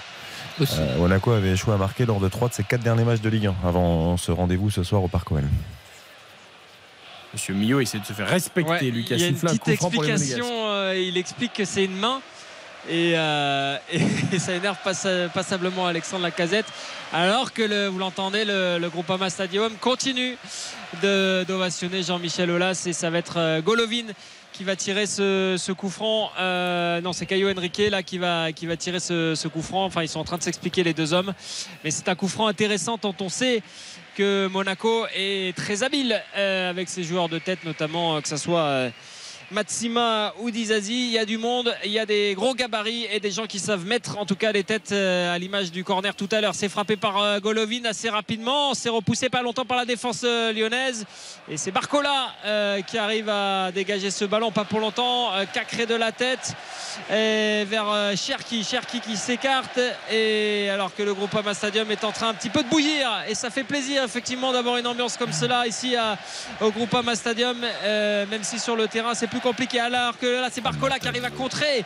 Ah, il arrive à contrer euh, Matazzo, mais euh, pas pour longtemps. Il a il a une sorte de, de, grinta un petit peu en ce moment. Barcola, c'est la chance sourit aux, audacieux, mais ça a failli euh, encore lui faire un compte favorable euh, au jeune ailier euh, lyonnais alors qu'on rentre dans les trois dernières minutes de cette première mi-temps et qu'il y a toujours un partout ici entre l'Olympique lyonnais et l'AS Monaco. Ouverture du score à la première minute sur penalty de Ben Yedder et égalisation il y a quelques minutes seulement par Alexandre Lacazette. Les Monégasques à l'offensive, pas pour longtemps, on est sur une, un ping-pong aérien. Heureusement, euh, là, c'est euh, Fofana qui met le ballon au sol. Il y a peut-être un coup à jouer côté droit s'il le vu avec Vanderson. Vanderson qui va pouvoir entrer dans la surface. Non, il s'écarte peut-être pour euh, mieux centrer. Vanderson, il revient sur son pied gauche, pied droit. Il ne sait pas encore quoi choisir. Il est bien pressé par Cacré. Et côté monégasque, on va revenir vers Dizazi et vers Matsima alors qu'on écarte vers Caio Henrique. Caio Henrique vers Jacobs. Jacobs sur le côté gauche face à Koumbedi. Il trouve parfaitement Golovin. Golovin à l'entrée qui lui remet à Jacobs. Le centre s'est raté, c'est récupéré par Barcola, pas pour longtemps. Caillou Henrique était là pour presser le jeune ailier euh, lyonnais et le ballon va quand même être une touche lyonnaise mais dans le camp euh, des Gones et qui vont tenter de se relancer à deux minutes de la fin de la première mi-temps. On sait que c'est le modèle de l'AS Monaco hein, de former des jeunes, de les faire grandir, de les revendre plus cher. Ce sera peut-être d'ailleurs aussi un peu le cas de l'Olympique lyonnais euh, version John Textor. Mais quand tu vois des garçons comme Matazzo ou Jacobs, eh, ils n'ont pas progressé en deux ans. Quoi. Ah oui. Tu vois, il n'y a, aucune euh, évolution. Quoi. Mais après, de toute façon, tu peux. Après, ça marche pas à tous les coups avec tout le monde. Euh, il y, en a qui jouent pas non plus tout le temps. Ouais. Matazzo, il joue pas tout le temps. Non, Matazzo joue pas tout le temps, mais il progresse pas. Et Jacobs. Ah oui, mais bon, c'est toujours pareil. Euh, quand tu joues pas, comment tu progresses? Ah, Brissamba, quand il était à Marseille, ça ne servait à rien parce qu'il était sur le banc. Quand Chouameni est parti, Matazzo a débuté la saison titulaire. Et c'est que quand il y a eu les marasmes en tour préliminaire. Attention, désolé, il y avait un ballon assez intéressant de Vanderson pour euh, Wissam Ben Yedder. Il a manqué un peu de vitesse, Wissam Ben Yedder, pour euh, reprendre ce ballon. Et oh, la mauvaise talonnade là de Cherki, ça profite parfaitement à Matazzo qui a lancé Wissam Ben Yedder et bien repris par euh, Koumbeli. Ah, il y a faute sifflée par. non, c'est hors jeu. heureusement, sinon ça, faisait un super coup franc. Là. Ouais, effectivement. Je ne sais pas s'il y avait vraiment faute de, de Koumbedi. On revoit. S'il y a complètement faute. il, y avait, il y avait, il y avait faute, il y avait carton, il y avait tout. Ouais. Après Ben Yedder, je, le sens très bien. Il est bien Ben Yedder. Ah oui, physiquement, il est disponible, il fait les efforts, même défensifs. Je trouve qu'il joue juste. On sent que physiquement, il a, il a beaucoup travaillé ces dernières semaines. Et juste pour finir sur Matazo, donc il démarre la saison titulaire à la place de Chouabeni ça se passe très très mal en début de saison et c'est pour ça qu'ils vont chercher Camara mm. euh, en, toute fin de mercato. Et là, ils retrouvent un peu de temps de jeu parce que Camara a disparu euh, depuis quelques semaines. Mais bon, ça suffit pas, quoi. C'est trop léger. Après, comme le disait Karine, il a besoin d'enchaîner. c'est bah un jeune joueur. Si, si tu lui laisses pas le temps de s'installer, de commencer à travailler des, automatismes aussi avec Fofana. Mais qu'est-ce que tu lui trouves comme qualité? Bah, je sais pas, je trouve qu'il est explosif. Je trouve que quand il, quand il récupère le ballon, il est capable de, de casser des lignes, il est capable d'apporter après. Bon c'est un peu limité. Hein. C'est la mi-temps ici au Groupama Stadium sur ce score de 1 but partout. Ouverture du score. Wissam Ben Yedder dès la deuxième minute de jeu, même si la faute a été commise après 40 secondes. Et égalisation signée Alexandre Lacazette. Alexandre Lacazette qui répond donc à Wissam Ben Yedder. Les deux buteurs en forme de chaque côté. Ça fait un partout à la mi-temps ici entre l'Olympique lyonnais et l'AS Monaco. Match plutôt plaisant, euh, étonnant avec des, des, jolis gestes offensifs, beaucoup de carences défensives des deux côtés, mais en tout cas au moins il s'est passé des choses. Il y, y a des c'est vrai, des imprécisions techniques, mais on, je préfère ce soir louer l'esprit d'entreprise. C'est-à-dire que aussi bien côté euh, lyonnais que côté monégasque, il y a l'envie de jouer, de proposer du jeu. Ils se sont créés des situations. Il y a eu de, beaux arrêts d'Anthony Lopez. Il y, a, eu un Alexander Nubel décisif, même si bon, il n'était pas loin de se, rater, mais n'empêche qu'il s'est opposé à, à, Ryan Cherky. Je trouve que c'est un match plutôt ouvert, plaisant et qui peut encore nous livrer pas mal de surprises. Il y a eu pas mal d'occasions, hein. deux buts déjà. Hum, et des beaux yeux. Pardon. Ça, c'est Magnès Akliouche. c'est Le joueur monégasque qu'on va entendre dans quelques secondes. Karine Galli a été happée par l'image de Ah non, mais. d'Akliouche et de ses yeux bleus. Mais quelle beauté Et s'il réussit pas dans le foot, qu'il se mette euh, au mannequinat. Mais moi, je suis tout à fait d'accord. J'ai apprécié cette mi-temps. Il n'y a pas eu euh, la qualité technique au top, mais on a vu deux équipes qui en tout cas se projetaient, qui se créent des euh, occasions. On a vu euh, deux buts. On a- 19 tirs, hein, 19 tirs, 11 Ouais, ouais. côté monégasque, dont 7 cadrés, 8 dont 4 cadrés côté lyonnais. On a euh, bah, les joueurs forts qui sont au rendez-vous, comme la casette et comme Ben Yedder. On l'a dit, il y a aussi euh, Barcola qui est au rendez-vous. Akliouche, il n'a pas tout bien fait, mais en tout cas, il est disponible, il essaye. Et il a euh, beaux yeux, on un a bien compris. et- ah oui, non, mais quelle beauté. On lui magnifique. pardonne-nous. Euh, ah oui, oui, non, mais vraiment magnifique. Et euh, je l'avais jamais vu en aussi gros plan, parce que là, c'est vrai qu'on a quand même un écran de je ne sais combien de mètres, donc tu as vraiment l'impression d'avoir. euh, Vous l'avez la quand même dit trois fois magnifique. hein. ben, parce que c'est vrai. parce que, et, et chez moi, je n'ai pas une telle télé, messieurs. Donc euh, c'était très euh, agréable pour une première mi-temps, 6. Ah, attendez, j'ai pas encore pardon. lancé le jingle de la note. Ah oui, mais bon, c'est- j'avais tout dit. Là, Ah, ça y est, elle veut déjà sortir du studio, envoyer un SMS à Akliouche pour lui donner son numéro. Mais non, pour lui dire bravo mon petit, tu peux faire double carrière, Non, mais footballeur, doucement, mannequin. Il a des beaux Voilà. yeux, certes. Pas que des Mais beaux de yeux là à d'ailleurs. faire perdre vos moyens et Non, votre concentration. alors, déjà, il n'a pas que des beaux yeux, il a des yeux magnifiques Oui. et le total donne Je, un très beau total, total. je je- vous rappelle, marque. je vous rappelle que votre futur mari a les yeux bleus aussi. Ah de bah oui, très non, beaux mais yeux moi j'ai une obsession aux yeux bleus, hein, ça. Bon, Ah, bon, bah, au moins là-dessus. bon c'est clair. Ah, non, Xavier Ah, la- moi, je suis pas bleu. Moi, je suis. euh, Ouais, hein. Oui, mais clair vert, quand même. vert, Vert, que ça bleu, passe ou pas bon. T'es bleu, non, Xavier? Non, mais vert clair, vert clair. Bon, moi, c'est mort, hein, c'est marron. Donc, Vous bien êtes compris. marron, oui. Je suis totalement hors course, il n'y a pas de souci. 21h48, jingle note, du coup. RTL Foot. La note. Pour cette première période de Lyon-Monaco, premier match de la 36e journée, un partout. Ben Yedder, deuxième sur penalty. La casette, son 26e but de la saison à la 38e. Raph, toi qui es au stade. On s'est plutôt amusé. Moi, je vais monter à 7 parce qu'en plus, je trouve qu'il y a une ambiance assez particulière avec le départ de Jean-Michel Aulas. Mais j'ai vu un stade un peu plus réagir. Donc euh, voilà, dans le jeu, on est à 6 avec l'ambiance plutôt plaisante ce soir. On va monter à 7. C'est très important le ressenti du stade parce que c'est là que ça se passe, évidemment. Xavier. Ouais, Bon, je- euh, je- Karine, pour l'instant, je la laisse rêver. Oui, Moi j'ai donné aux- yeux. note. Non, moi, Oui, pour le tu coup, je vais, l'expliqueras mettre, après. euh, je vais mettre la même note que Karine, qu'on a euh, entendu, entrevu.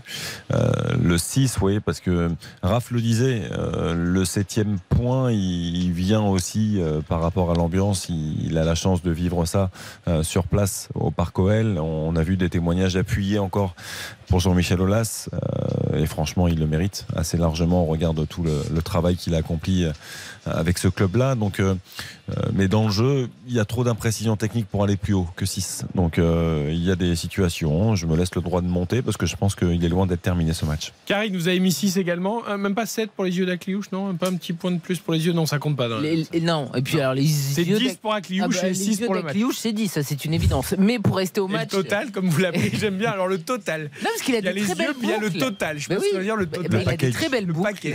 Donc il a des très belles boucles. C'est important l'implantation. Tous les hommes, nous ne sommes pas des choses, nous ne sommes pas le total. Mais non, mais je veux dire, c'est euh, le, le rendu, euh, je sais pas, je, je trouve pas le mot. Elle est perturbée, elle a est très perturbée. boucles L'ensemble. et il a un très beau visage. L'ensemble, voilà. Voilà. Donc 6 parce que ben voilà, le niveau technique n'est pas euh, suffisant et puis parce qu'il y a des joueurs qui sont au rendez-vous mais il y en a aussi qui sont absents. Ryan Cherky, il n'est pas au rendez-vous de cette première mi-temps. Du côté de Monaco, on l'a dit, le milieu de terrain se fait beaucoup trop percer euh, facilement même si Fofana a essayé un petit peu de se réveiller, mais en tout cas, c'était très agréable. Souvent on a quand même des premières mi-temps assez ternes et fades le vendredi. Là, c'est pas le cas. C'est pas le cas. Qui plus est dans des affiches. Parce que Lyon-Monaco, ça reste une, une belle affiche de notre championnat. Ah oui, un classique de notre championnat. Tiens, on va demander à notre petit stagiaire Nathan sa note à la mi-temps sur 10, hein, Nathan. hein. Alors moi je pense que je mettrai un bon 7 parce que je trouve que le jeu est très plaisant. hein. Cela va de camp en camp. Ce qui me plaît beaucoup. Eh ben voilà, de, de camp en camp, c'est joli ça comme expression. Bah ouais, bien sûr. On le dit rarement. De moitié de terrain en moitié de terrain. Et moi je voulais On le mettre dit souvent 7 d'un but à l'autre. comme Nathan et Raphaël, mais pour l'intervention complètement foirée de Caio Henrique, j'enlève un point. Quand t'es défenseur, t'as pas le droit de faire un duel comme ça dans la surface qui emmène un but pour l'équipe adverse. Donc ce sera un 6 euh, comme Xavier Demergue et comme Karine Galli pour cette première période. Raph, on te laisse aller boire un petit coup d'eau, évidemment, euh, à la mi-temps de ce Lyon-Monaco. Nous, on marque une courte pause. Est-ce qu'on peut attendre les acteurs de cette première mi-temps? Je me tourne vers Oriane, notre réalisatrice.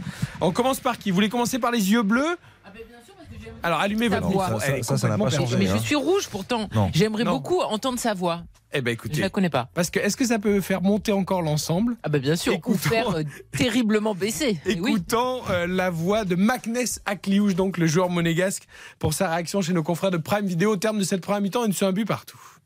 Oui, c'est vrai qu'on a très bien commencé le match. On est bien en place, on les gêne bien. Maintenant, il faut, faut essayer de marquer ce deuxième but, faut être plus efficace devant et continuer sur cette dynamique. Et aussi se créer des occasions, il faut être plus efficace qu'eux pour bien reprendre ce match et cette seconde mi-temps. Magnès Akliouche, vous avez fait la moue pour la voix. Je m'attendais pas à cette voix. Je peux pas dire que la voix ne convienne pas, bien évidemment, je me euh, permettrai pas. Je m'attendais pas à cette voix. Voilà, je suis euh, surprise. On découvre des jeunes. En, fait, je tout cas, pense ce qu'il dit, c'est intéressant, et c'est ça le plus important, bien évidemment. Donc l'ensemble est plutôt pas mal. Ah bah oui, puisqu'il a pas dit euh, une banalité, il a bien, euh, je trouve, détaillé cette première mi-temps. Après, le problème, ce qui tue l'ensemble, Karine, c'est Hmm. son âge. Quel âge? 21. Bah bravo, euh, bravo à lui d'être jeune. Bon, il est proche de, proche de vous, Karine. Non, mais ce n'est pas en vue de ça. Bravo d'être jeune, vous avez de la chance, mon petit. Moi aussi, j'adorerais être jeune et pas une vieille peau. Bravo. il a 21 ans. Mais tu n'es pas une mais vieille peau, ça va pas Bien sûr, mais c'est pas grave. 21h52. Akliouche est jeune et tant mieux. Mais Profite. vous êtes jeune, évidemment. Celle Koumbedi également, lui est jeune, le latéral droit lyonnais, lui aussi chez nos confrères de Prime Vidéo. Ouais, on a entamé difficilement. Après, on a su euh, se remettre euh, dans le match. Maintenant, il faut continuer le deuxième mi-temps. Il faut continuer. Il faut chercher à mettre le deuxième et pas encaisser. J'ai mon pratique sur le coach m'a dit de mettre. Après, c'est un travail de toute l'équipe. Il faut qu'on fasse tous ensemble. Et si on travaille tous ensemble, on va aller à la victoire. Il est aussi speed dans ses déclarations, celle Koumbedi, que, que sur la Oui, puis c'est important, il dit il faut qu'on soit en équipe et qu'on fasse tous ensemble les efforts. Donc c'est Et ça pas part de lui, hein. ça part de lui le Mais cette c'est- euh, c'est- passe verticale qui casse les lignes pour Barcola justement dans la surface. C'est un joueur très intéressant, hein, moi je trouve. Et ça m'étonne pas aujourd'hui à travers le- les contre-performances de, de notre ami Malogusto euh, qui sont installés par Laurent Blanc parce qu'il est performant, comme tu l'as dit, c'est lui qui est à l'origine, qui est, il n'hésite pas à prendre des risques aussi dans la relance, je trouve. Par moment, il est pressé, il est assez serein. 18 ans, hein, simplement le. Combien Gusto form- Formé au Transfert Havre. Gusto, c'était combien C'était très haut. Hein. Oui, C'était trop bien. Non, non, Il a mais mis je à l'aéroport. Plus, je crois. Quand, quand tu prends l'argent que tu prends et que tu as Koumbedi derrière 18 ans euh, déjà, Bravo Lyon. franchement, euh, très bien géré de la part de l'Olympique Lyonnais cette affaire. Bien sûr, bien sûr, bien sûr. Saël Koumbedi, donc, euh, buteur, passeur presque décisif. Moi, j'ai envie de dire que c'est presque décisif. Même si c'est Barcola qui aura la passe décisive pour la casette, euh, cette passe de, de Koumbedi dans En la cas, il a été décisif. 30 millions. 30 millions, ouais, c'est ça. Voilà, 30. Trentaine de millions. Voilà, Gusto, tu l'emmènes à l'aéroport. hein. Oh, bien sûr. Même tu si- lui dis merci. Même et puis au si c'est un bon joueur, il a quand même pas non plus un vécu extraordinaire au plus haut niveau. 21h54, un partout donc entre Lyon et Monaco. Nous marquons une courte pause. Les infos de Tom Lefebvre à suivre. Et la seconde période de ce Lyon-Monaco sur RTL dans RTL Foot jusqu'à 23h. RTL. 21h55. Un partout à la mi-temps entre Lyon et Monaco. Toute l'info, Tom Lefebvre. Les autorités craignent une nouvelle vague de participants au Technival à Villegongy dans l'Indre. Ce festival de musique techno interdit par la préfecture. 20 000 personnes ont investi depuis hier un terrain privé dans ce petit village de 110 habitants. Et le préfet de l'Indre, Stéphane Bredin, craint l'arrivée de nouveaux fêtards. On anticipe euh, une seconde vague sans doute à partir de ce soir et vraisemblablement durant toute la journée de demain. Et donc le dispositif, que ce soit en maintien de l'ordre, euh, en chaîne de secours et en approvisionnement en eau, tout ce dispositif a été dimensionné pour assurer euh, la sécurité, notamment sanitaire, d'au moins 30 000 technivaliers dans les deux jours qui viennent. Et puis euh, l'Agence régionale de santé a fait un travail important pour réserver dans le département euh, de l'Indre et dans les départements euh, voisins des capacités hospitalières en médecine, en soins critiques euh, ou en réanimation euh, qui pourraient euh, évidemment nous être utiles selon la manière dont évoluerait la situation sur site dans les deux jours qui viennent. Propos recueillis par Christian Panvert pour RTL et plusieurs incidents en marge de ce rassemblement. 32 personnes sont blessées, 3 en urgence absolue. Volodymyr Zelensky attendu à Hiroshima ce week-end. Le président ukrainien est l'invité du sommet du G7 où de nouvelles sanctions doivent être annoncées contre la Russie. En marge de ce sommet, Joe Biden annonce qu'il soutient la formation des pilotes ukrainiens sur des avions de combat F-16 Washington qui ouvre la porte à des livraisons de ces appareils pareil à Kiev. L'État français condamné pour le fichage des gardés à vue dans le Nord. Le tribunal administratif ordonne aux gardes des Sceaux et au parquet de Lille d'effacer le fichier qui recensait le nom des personnes placées en garde à vue lors de la mobilisation contre la réforme des retraites. La justice qui avait été saisie après les révélations d'un article de Mediapart. En Espagne, un feu de forêt hors de contrôle depuis deux jours dans l'ouest du pays. Au moins 3000 hectares de terrain ont été euh, ravagés par les flammes. 700 personnes ont été évacuées. Avant le retour de RTL Foot, un mot de rugby. C'est la finale en ce moment même de la Challenge Cup entre Glasgow et Toulon. Les Français qui mènent à la mi-temps 21 à 0. La météo demain, un temps plutôt ensoleillé en matinée sur la moitié nord. Dans l'après-midi, les nuages vont s'installer petit à petit euh, sur la région Grand Est, la région parisienne et les Hauts-de-France. Sur la moitié sud, beaucoup de nuages et des averses avec des pluies parfois soutenues et des orages entre les Alpes et la Méditerranée. Pour les températures, 16 degrés au Havre, 17 à Saint-Étienne, 18 à Clermont-Ferrand, 19 à Marseille et Lille, 20 degrés à Paris, 21 à Lyon, 22 à Strasbourg. Merci beaucoup Tom, on vous retrouve tout à l'heure à 23. À tout à l'heure. Eric Silvestro. C'est RTL Foot. Avec une 36e journée de Ligue 1 qui démarre fort, ce Lyon-Monaco, la mi-temps donc un but partout pour l'instant. La casette qui a répondu à Ben le meilleur buteur de chaque équipe, a scoré Ben sur penalty. La casette au terme d'une belle action collective lyonnaise. En attendant la reprise de la seconde période, je vous les matchs de demain entre Nantes et Montpellier à partir de 17h. Match que vous pourrez suivre en fil rouge évidemment sur RTL notamment. Dans On refait le match, Philippe Sansfourche et tous ses chroniqueurs dès 18h30. Et puis Lille-Marseille, ce sera notre affiche du soir euh, à 21h dans RTL Foot entre 20h et 23h. Lille-Marseille, Marseille donc engagé dans un mano à mano avec le Racing Club de Lens pour la deuxième place directement qualificative pour la Ligue des Champions. Euh, on va écouter Valentin Rongier sur ce déplacement à Lille, qui est peut-être l'un des matchs les plus difficiles pour l'OM d'ici la fin de saison, même si, comme nous l'a expliqué Karine Galili, est une équipe qui joue, et ça, ça plaît à l'Olympique de Marseille. Il n'y a pas d'explication, il y a simplement un vote qui est fait comme. euh, Christophe Galtier, saison. on va écouter Valentin Rongier d'abord, on écoutera ensuite Christophe Galtier euh, dans la foulée, lui qui n'a pas été nommé parmi les meilleurs entraîneurs euh, de Ligue 1 pour les trophées UNFP qui seront décernés le 28 mai, ce sera un dimanche soir, là aussi, soirée spéciale sur RTL à partir de 20h. Est-ce qu'on peut retrouver le son de Valentin Rongier, ma chère Oriane, qui nous parle du déplacement difficile de Marseille à Lille? C'est parti. Ça va être un match compliqué. Euh, Lille joue une place euh, européenne, donc euh, voilà, ils vont être, euh, ils vont être très très déterminés. Mais euh, mais nous aussi, on sera déterminés. Lille est une équipe qui joue très bien au ballon et qui confisque confisque la balle, qui essaye de, aussi de, de jouer vers l'avant. Ce sera à nous de, de vraiment être sérieux défensivement, mais je pense que notre manière de notre manière de défendre euh, peut peut les mettre en difficulté. Et Eh oui, elle a raison, Valentin Rongier. C'est ce que disait Karine. Une équipe qui joue Lille et donc ça peut plaire à l'OM. Moi, ce que je trouve très plaisant, c'est, ce sont mes analyses de Valentin Rongier. Je trouve que c'est, c'est là où on voit que c'est quelqu'un de très intelligent. Parce que, euh, quand il analyse les choses, il analyse vraiment. Ce ne sont pas des réponses bateaux, c'est-à-dire qu'il il parle du jeu euh, que produit Lille depuis le début de la saison. Il parle de- du fait que ce soit une, une équipe qui joue, qui aime la possession, donc euh, qui, les Marseillais qui peuvent être gênés par ça. Et c'est toujours intéressant de l'entendre. Après, c'est intéressant de le voir évoluer, peu importe à, quel poste. Il est souvent performant dans, dans tous les secteurs, Valentin Rongier.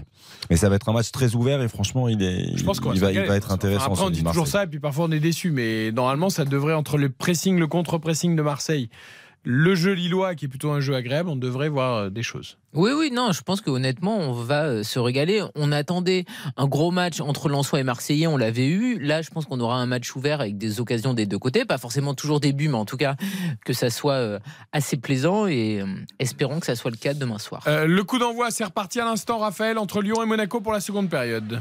À l'instant, ce sont les Lyonnais qui ont donné le coup d'envoi de cette deuxième période. Avec, euh, pour l'instant, ils gardent le ballon peut-être pour pas reprendre un but d'entrée comme en, en première période.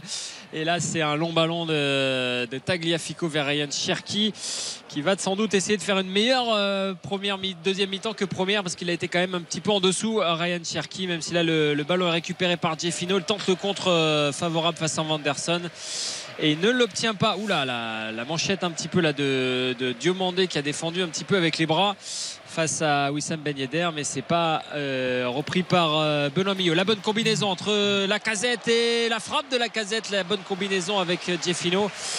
le Brésilien qui demandait le ballon dans la profondeur et qui le, qui le fait savoir quand même à son capitaine avec un petit sourire. Et la frappe enchaînée euh, de, de la casette est vraiment celle du, du buteur. Se pose pas de questions à 30 mètres. Il, a frappe quand même regardé si Jeffinho. Il a, il a levé la Ouais. tête, il a regardé, et puis il a dit non, finalement, je vais pas te la donner, je vais frapper. et attention, ça part encore d'un très mauvais contrôle de la poitrine de Matazzo qui a remis les Lyonnais dans le sens de la marche. Et un match en Ligue 2 également ce soir, on donne le résultat final peut-être. mon Un but partout, ça s'est terminé un but partout entre Grenoble et, et Rodez et début des secondes périodes en national également avec euh. Borgo qui mène 1-0 à l'entame de ce second acte face à Martigues qui était leader avant cette journée de, de national. Châteauroux Red Star 0-0, Cholet mène 1-0 face au Paris 13 Atlético. Deux buts partout entre Concarneau et Bourg-en-Bresse. Concarneau qui a été mené deux fois au score, qui est revenu et qui est à 11 contre 10 désormais. Dunkerque, Orléans, un but partout. Du coup, ça nous donne les trois premiers qui se tiennent avec le même nombre de points. Euh, Martigues, Concarneau et Dunkerque. Nancy est mené à domicile par le Puy-en-Velay 1 à 0, 2 à 0 pour Stade Briochin face à Sedan. Versailles est mené 1 à 0 par Avranches sur sa pelouse et puis Villefranche 1 à 0 face au Mans de Quentin Vasselin. Merci beaucoup Xavier. Allez, on retourne au Groupama Stadium. Deux minutes de jeu cette fois. Il n'y a pas eu de but pour les Monégasques et donc un but partout. Les Lyonnais ont le ballon. Et c'est Ryan Cherki qui essaye de donner le tempo dans cette euh, seconde période avec une bonne combinaison. Là, Alexandre Lacazette, Koumbeli, on est reparti côté droit vers euh, Tolisso au milieu de terrain en chef d'orchestre. Lacazette qui touche beaucoup de ballons, qui est très bien pris là par euh, Elliot Matazzo et les Lyonnais qui monopolisent le, cuir pour le moment. Et Koumbeli revient vers, vers Diomandé. On va tenter peut-être côté lyonnais, c'est ce que demande en tout cas Laurent Blanc, de construire et de monopoliser le, ballon pour, euh, essayer de, porter un petit peu cette seconde période, même si là la perte de ballon.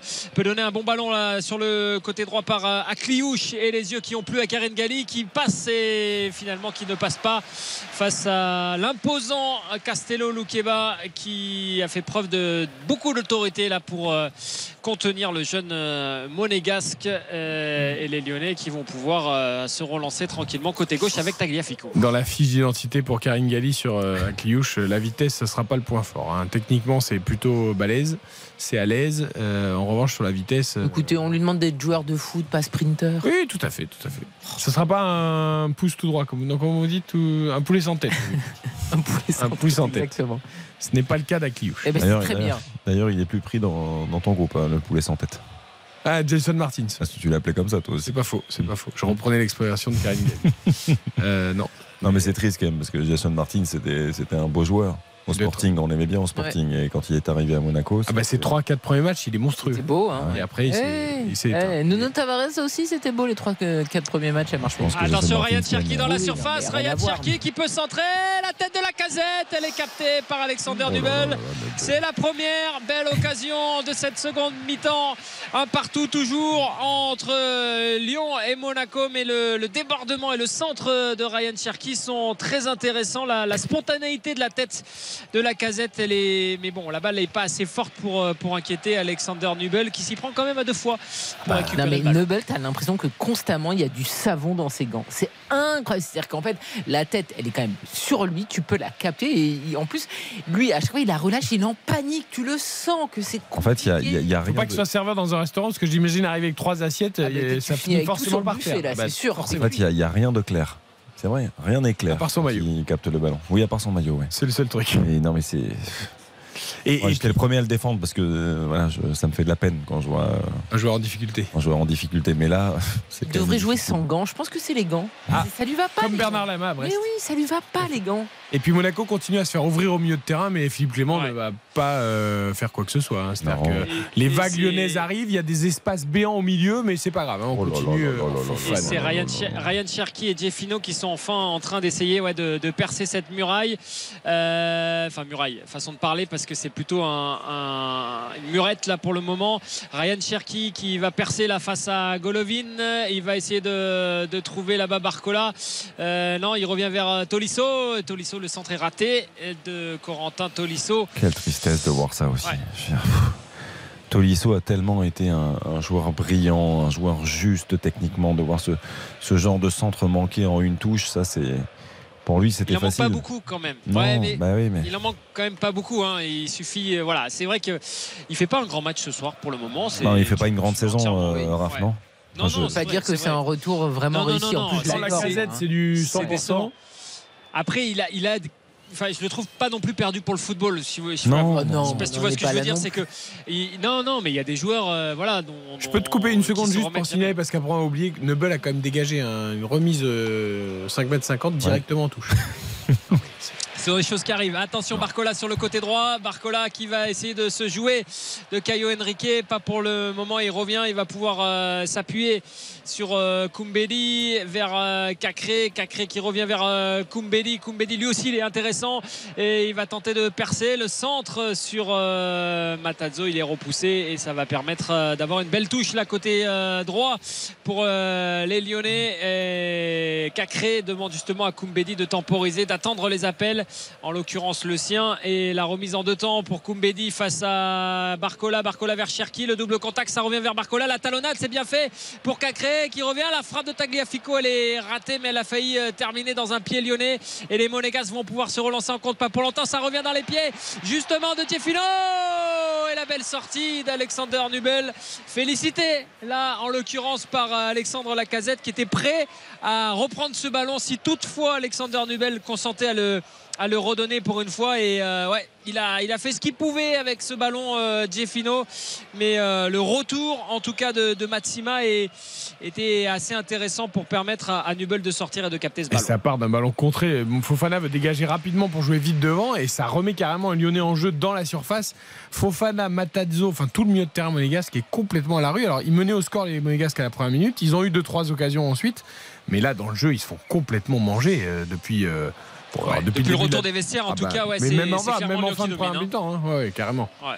Mais tu vois, avec là tu- Cherki Pardon, tu parles de Philippe Clément, mais moi je comprends. Par exemple, tu vois, la casette, c'est vrai que c'est quelqu'un qui est très euh, extraverti, qui crie, qui donne des directives, qui est un capitaine, quoi. Si ça va pas, il va voir les joueurs, etc. Ben Yedder, pourquoi déjà il va pas secouer les milieux et potentiellement dire à c'est pas Philippe son Clément tu viens de le dire. Oui, mais ou dire à Attention Philippe la Clément. frappe La frappe de Golovin Elle était pure Quel arrêt d'Anthony Lopez C'était une bonne combinaison Attention c'est pas fini Ça revient dans les pieds de Wissam Ben Yedder Non de Golovin pour une deuxième fois le centre de Golovin Il y a du monde au deuxième poteau Mais quelle était belle cette frappe de Golovin Et c'est pas fini hein, parce que là les, les Lyonnais sont acculés avec euh, Diomandé qui repousse tant bien que mal Il va obtenir une faute et les Lyonnais vont pouvoir souffler mais cet enchaînement monégasque et cette frappe d'une pureté sur cette remise de, de Vanderson de la tête la Oh frappe de Golovin elle est, elle est parfaite et il faut un super Anthony Lopez pour, euh, pour cet arrêt là qui n'est pas un arrêt photo mais vraiment un arrêt de classe du gardien qu'il est, Anthony Lopez, et qui mérite pour le coup d'être dans les, Alors, dans euh, les gardiens nommés comme le meilleur de, de la saison parce que là, sur ce type d'arrêt,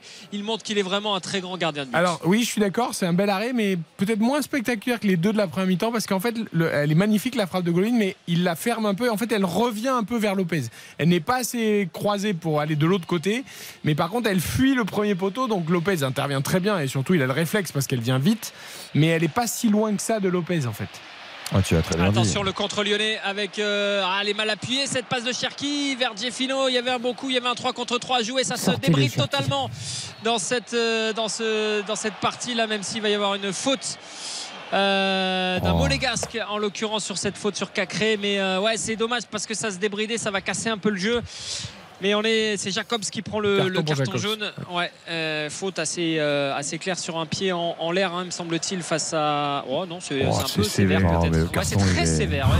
Pardon, excusez-moi, hein, mais c'est très sévère, effectivement. En fait, il prend le ballon, Jacobs, mais derrière, il touche le genou de Cacré, qui lui avait raté le ballon pour le coup. Bien sûr.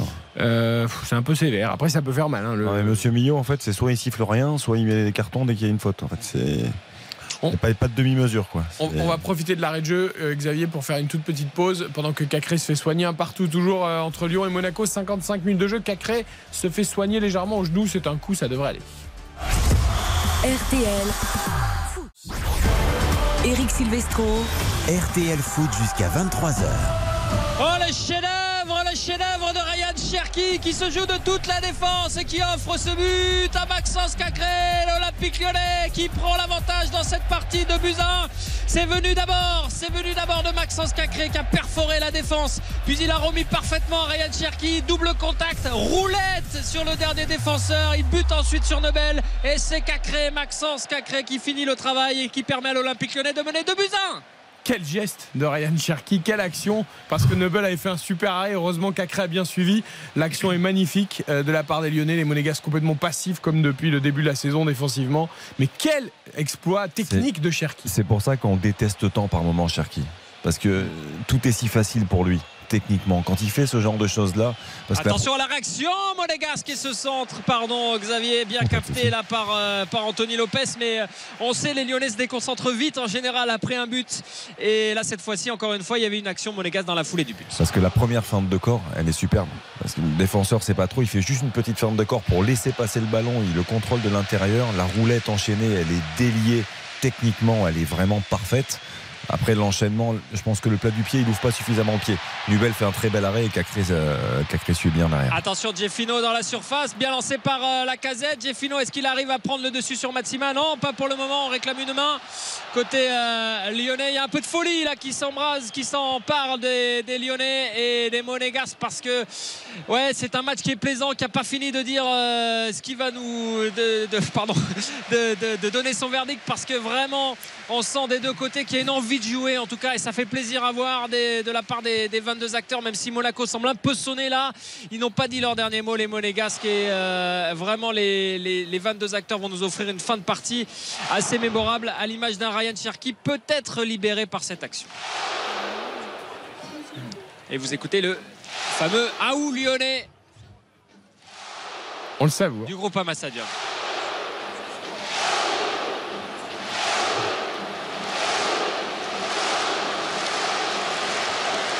Stadium ça fait un moment hein, qu'on n'avait pas vu une ambiance comme ça du côté du groupe Ama Stadium, habitué plutôt aux bouderies et aux, euh, gestes d'humeur, alors que Ryan qui rentre dans la surface, qui sert parfaitement Barcola. Barcola dans la surface, la frappe de Barcola, elle est contrée par la défense monégasque, mais c'était bien fait encore de la part de Ryan Cherky pour euh, Bradley Barcola. L'enchaînement était intéressant de la part de Lely Lonet, alors que là c'est Tagliafico qui fait faute sur euh, en l'occurrence euh, Vanderson et ça va permettre aux, aux Monégas de sortir la tête de l'eau parce que là au corps il y avait mais oui mais pardonnez ma fixette Raphaël mais comment les Lyonnais peuvent arriver en moins de 10 secondes à chaque fois dans la surface après, alors après, ils se retrouvent devant 5 défenseurs, donc parfois ça ferme.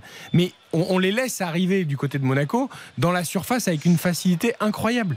C'est-à-dire que ça prend l'eau de tous les côtés au milieu de terrain. Et vous avez Philippe Clément, l'entraîneur bisounours, là, qui regarde ça de loin. Non mais c'est incroyable. Ou le geste de Dizazi là, il l'a écarté. Attention à ce centre de Golovin.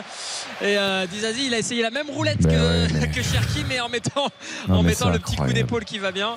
Et ça n'a pas eu le même effet pour le moment. Et les Lyonnais vont pouvoir se relancer. C'est quel manque de lucidité, je veux dire. C'est Axel Dizazi, qu'est-ce qu'il va chercher à mettre son corps en opposition, à faire une roulette là, à l'entrée de la surface de réparation? Il n'y a plus aucun jeu dans cette équipe. Qui reste à sa place, qui contrôle, qui fasse une passe et ça ira très bien. Je veux dire, c'est. Euh, voilà. Mais tu as raison, Eric, dans, ce que tu dis. Euh, moi, je me dis. Ce qui, est fatigant, en fait, c'est que Philippe Clément, il a juste jamais les rien par rapport à ce qui se passe. il va y avoir du changement. Il ne coache pas, en fait. Voilà, regarde, Ben Seguir pour apporter la vitesse et Camara au milieu. Mais ça doit être fait bien avant, ça. Depuis la fin de la première mi-temps, ils prennent l'eau. Et il attendait de mener 2-1 pour faire des changements qui sont évidents pour le dernier des, des, passionnés de foot qui débutent même. Après, attends de voir le, les choix. Hein. Parce que là, effectivement, on voit Camara et Ben Seguir. On va voir la passe de Attention à cette offensive monégasque avec Golovin dans la surface, c'est intéressant. Le centre de Golovin vers euh, Ben Yedder, c'est bien jailli de la part euh, de Castello Loukeba. Bradley Barcola, lui qui tente aussi euh, de se relancer. Il est un petit peu plus en dedans, hein, Bradley Barcola, dans cette deuxième période. On le voit un petit peu moins et, il semble un peu plus marquer le coup.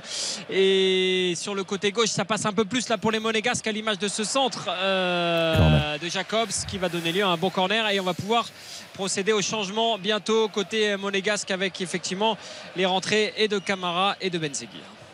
Alors on va voir la place de qui en effet parce que ça peut être très bien à Cliouche et Matazzo pour du post poste. Euh, mais on va voir en effet. Allez, on va suivre ce corner de Caio Henrique, le meilleur passeur de cette équipe euh, monégasque avec 9 passes cette saison. Caio Henrique qui s'élance, il est bien frappé ce corner dans la surface, ça passe et il y a un Monégasque qui a bien failli euh, reprendre en l'occurrence d'Isazi. Ça revient dans la boîte hein. et c'est bien repoussé par les Lyonnais. Le contre est à jouer. Vous l'entendez, ça pousse avec Alexandre Lacazette sur le côté gauche, bien pris par Vanderson. Et il parvient quand même à passer. Il est crocheté derrière. On va s'expliquer. Non, non, non, non, non, pas de ça, messieurs. Ça Alexandre va. Lacazette qui lui prend les, les mains en lui disant calme-toi bonhomme. C'est plutôt gentillet et euh, Vanderson n'a peut-être pas à s'énerver comme ça non plus. Oui, mais après Oui, qu'il enfin, mette pas de Il y a de l'intox, hein. plus du Il y a tout à lui prendre les deux mains. Non, complètement. Je suis complètement d'accord avec vous, Karine. Et je pense que tout le monde va s'en sortir avec un carton jaune. En tout cas, c'est ce que je ferai euh, si je Après, devais. en fait, euh, la, la- la casette n'a pas, n'a pas besoin de venir s'approcher comme ça de Vanderson. Il Il fait il une faute, cadre. Vanderson. Il n'y a, rien à dire, mais il n'a pas à s'approcher pour dire Oh, qu'est-ce que tu fais en fait. C'est pas, c'est pas comme ça que ça se passe. Vanderson, quand il se lève, il met genre, tu sais, un petit coup Ouais, de oui, tête dans le. Ouais. Et il a pris son jaune, Vanderson. ouais. De, Et la de casette va le prendre aussi. hein. Mais la casette n'a pas va à le prendre aussi parce que. Enfin, Non, la tête non, non, entre ça, les c'est mains. C'est ce que réclame d'ailleurs euh, malicieusement Wissam Ben Yedder. hein. Il, dit Mais attendez, on peut pas avoir deux poids, deux mesures. Et. Et la casette est en train d'expliquer à Benoît Billot. Ça serait pas mal qu'on ait le son, hein. on le réclame toujours. Mais il est en train de lui dire, on lit sur les lèvres qu'il est en train de lui dire, mais je lui dis de se calmer. Euh, je crois que Benoît Billot est en train non. de lui dire qu'il y a des façons un peu plus, euh, comment on va dire, un peu moins belliqueuses. Mais non, mais c'est pas normal. Pas de c'est pas normal. C'est- pas normal. C'est pas normal, Raph, parce que Ouais, en, fait, en il y a une faute de Vanderson, elle est claire. Mais après, lui fait le- la démarche d'aller vers lui tout de suite pour lui dire euh, qu'est-ce que tu fais, pourquoi tu me touches? Et c'est là où Vanderson se colle ensuite et, et il ne doit pas faire ça. Mais, la mauvaise attitude, la première, c'est celle de la casette. Et c'est pas parce que tu es capitaine que tu dois être exempté. Et Sur- je suis- je désolé de de- séquence. Je suis désolé de dire à Eric qu'il a complètement raison puisque les Ah deux oui, changements sont du poste sûr. pour poste. Ben Seguir donc qui remplace Akliouche et euh, j'ai perdu Camara, son nom, pardon. mais, euh, Matazzo. Camara pardon qui remplace mais Matazzo. Désolé. honnêtement, sans lui faire offense, et pour faire ce que fait Philippe Clément sur le banc, mais on peut tous y aller. hein. Non mais c'est-à-dire que en fait, c'est de l'école de foot du livre pour débutants euh, basique quoi. C'est-à-dire que cet Ouais, entraîneur n'influe Non mais hein. cet entraîneur n'influe jamais sur le jeu ou le- la technique de son équipe. Donc c'est pour faire ça, à prendre euh, 400 000 par mois, ben, j'y vais demain moi. Non, mais là, au là- de Bruges, on était plutôt. euh, Oui, vrai. Bruges, mais oui, mais- mais d'accord. mais- ah, au cercle de Bruges. Attention à Cherki à l'entrée de la surface, des- la frappe de Cherki, elle est pied ratée complètement, elle est ratée, mais surtout qu'il y avait et la casette d'un côté et Barcola de l'autre. Il y avait mieux à faire, il le sait, Ryan Cherki, mais euh, non, c'était Jeffino et était prêt à recevoir ce ballon et la frappe, elle est, ouais, elle est complètement ratée de la part de, de l'espoir lyonnais, mais il y a quand même plus d'envie chez Ryan Cherki et Ah plus oui, de, tentatives intéressantes dans cette deuxième mi-temps. Il fait une bonne deuxième période, c'est vrai. Mais là, là, je suis désolé, il est, il est placé pour frapper pied gauche. Il va se faire une, fracture de la cheville gauche pour euh, se décaler, pour mettre à l'intérieur pied droit qui termine 20 mètres au-dessus de la barre. C'est quand même un, très très mauvais choix. Après, pour revenir à, Philippe Clément, on est, on est plus surpris malheureusement. Mais, mais là, tu es mené 2-1 euh, à Lyon. Tu fais ces choix-là. Tu peux faire du poste pour poste, mais tu as aussi d'autres solutions. Et tu peux euh, délaisser ton système à 3 centraux qui sert absolument à rien, euh, faire sortir Jacobs, faire rentrer un Kevin Folland par exemple qui peut aussi apporter un plus offensivement. Bolo? Euh, Ou Mbolo. Bien sûr. Mais, mais bon. Et non, mais parce que lui, il estime qu'il a mené un 0 qu'il a eu des occasions, Allez, donc son attention, système était bon. attention, à ce, attention à ce contre lyonnais avec Barcola qui aille s'empêtre un petit peu dans la défense. Ça va être récupéré par euh, Jeffino. Non, c'est le bon jaillissement pour le moment de Dizazi. C'est pas fini vers Ryan Cherki côté droit. Le centre instantané de Ryan Cherki, ça revient dans les pieds euh, de la casette. La casette pour Tagliafico, le centre. Et c'est très bien repoussé par la défense euh, monégasque. Pas pour longtemps avec Maxence Cacré qui tente de centrer. Le ballon est repoussé en corner sous les vivas du groupe Ama Stadium qui va pousser sur cette occasion de but lyonnaise. Toujours 2 buts à 1 pour l'Olympique lyonnais à la 67e minute de jeu. Et Laurent Blanc qui demande à certains joueurs d'accélérer leur Ça fait quand même plaisir de voir Lyon jouer comme ouais. ça, hein, Ouais. honnêtement. Ouais. Ça laisse des regrets d'ailleurs sur la saison, mais là, ça joue au foot, quoi. Très clairement, ouais. Mais ça fait quand même plusieurs matchs que ça joue. le centre de Tolisso, il est mauvais. Encore une fois, il donne raison à Karine Galli et à Xavier Domergue sur la saison euh, de, de l'ancien champion du monde euh, français. Ça va pouvoir permettre à- surtout au Monégas de se relancer avec. euh, ça va d'un but à l'autre avec Wissam Ben Yedder. Wissam Ben Yedder, bien pris par euh, Saël Koumbeli qui était en position de hors-jeu. Les Lyonnais vont pouvoir a- se relancer. On n'a pas du tout envie d'être critique euh, gratuitement hein, euh, envers Oui, oui, non, Corentin Tolisso. euh, Non mais je Ah sais, oui, Raph, moi, mais- c'est vraiment un joueur parce que j'adore, Voilà, c'est un base. joueur Ouais. qu'on apprécie beaucoup, mais, mais qu'on a envie de voir revenir à son meilleur niveau et. Et malheureusement, il fait pas une grande saison. Ça manque de, de Est-ce que- constance, que ça vous- manque de. Ouais. Il y a des éclairs, Est-ce- mais c'est pas suffisant. Ouais, c'est ce que j'allais vous dire. Est-ce que vous avez l'impression, moi, un peu comme moi, qu'il y a, il y a une part de frein à main sur les blessures? Je ne sais pas si ça vient des blessures ou pas, mais j'ai toujours l'impression qu'il n'est pas, il est pas à 100% de ses Ouais. moyens et qu'il joue un peu en retenue parce que quand il veut mettre un ballon là où il veut, on l'a vu sur des matchs à Marseille contre Marseille, il met le ballon où il veut. Il y a quand même, voilà, il fait une saison avec un but et deux passes, mais euh, il a, il a donné plusieurs caviars qui n'ont pas été transformés, euh, Corentin Tolisso cette saison. Et on a l'impression parfois que physiquement, il est, il est pas encore à 100% de ses moyens. Ah, Le pied, il l'a. Le, pied, la qualité technique, il l'a. Le problème, c'est que euh, ces blessures, ces lourdes blessures à Ils répétition. l'ont traumatisé un peu, Voilà. il en a parlé en plus. l'ont traumatisé, l'ont freiné et que physiquement, on a le sentiment qu'il n'arrive pas à, à retrouver son niveau physique qui était le sien quand il était euh, au top. C'est ça qui est inquiétant. Totalement. Allez, la relance lyonnaise avec la casette qui pivote justement avec Tolisso. Tolisso qui écarte vers Cacré, qu'on le retrouve aussi hein, dans un niveau euh, ce soir qui est plus conforme aux, aux attentes qu'on a d'un garçon comme, euh, comme lui euh, du côté de, de l'Olympique Il est lyonnais. bon ce soir, Cacré, oui. Vers Quand il est pas en Cherki, la 10, déviation c'est mieux, non magnifique. vers, ouais, ça plus, ça n'empêche pas de marquer, il a marqué. Bien sûr. Pas besoin d'être Attention, le numéro bon 10 pour jaillissement marquer. là justement de Maxence Cacré qui passe toute la défense monégasque en revue. Il va pouvoir euh, donner un bon ballon. Cacré, Cacré là-bas vers Barcola et le bon jaillissement de Caio Henrique pour repousser ce ballon. Effectivement, c'est un autre Maxence Cacré qu'on a vu ces derniers mois ce soir. En tout cas, il euh, donne plaisir à son entraîneur Laurent Blanc qui est en train de, de l'applaudir alors que côté lyonnais. Amin Sarr, Johan Le Penant euh, sont en train d'accélérer leur, euh, leur échauffement respectif. L'attitude de Fofana, franchement, c'est à la limite de la faute professionnelle. Il est là au milieu de terrain, il marche, il regarde, il écarte les bras. C'est incroyable. Un international Surtout que ce genre de joueur doit, doit être exemplaire maintenant avec le statut qu'il a.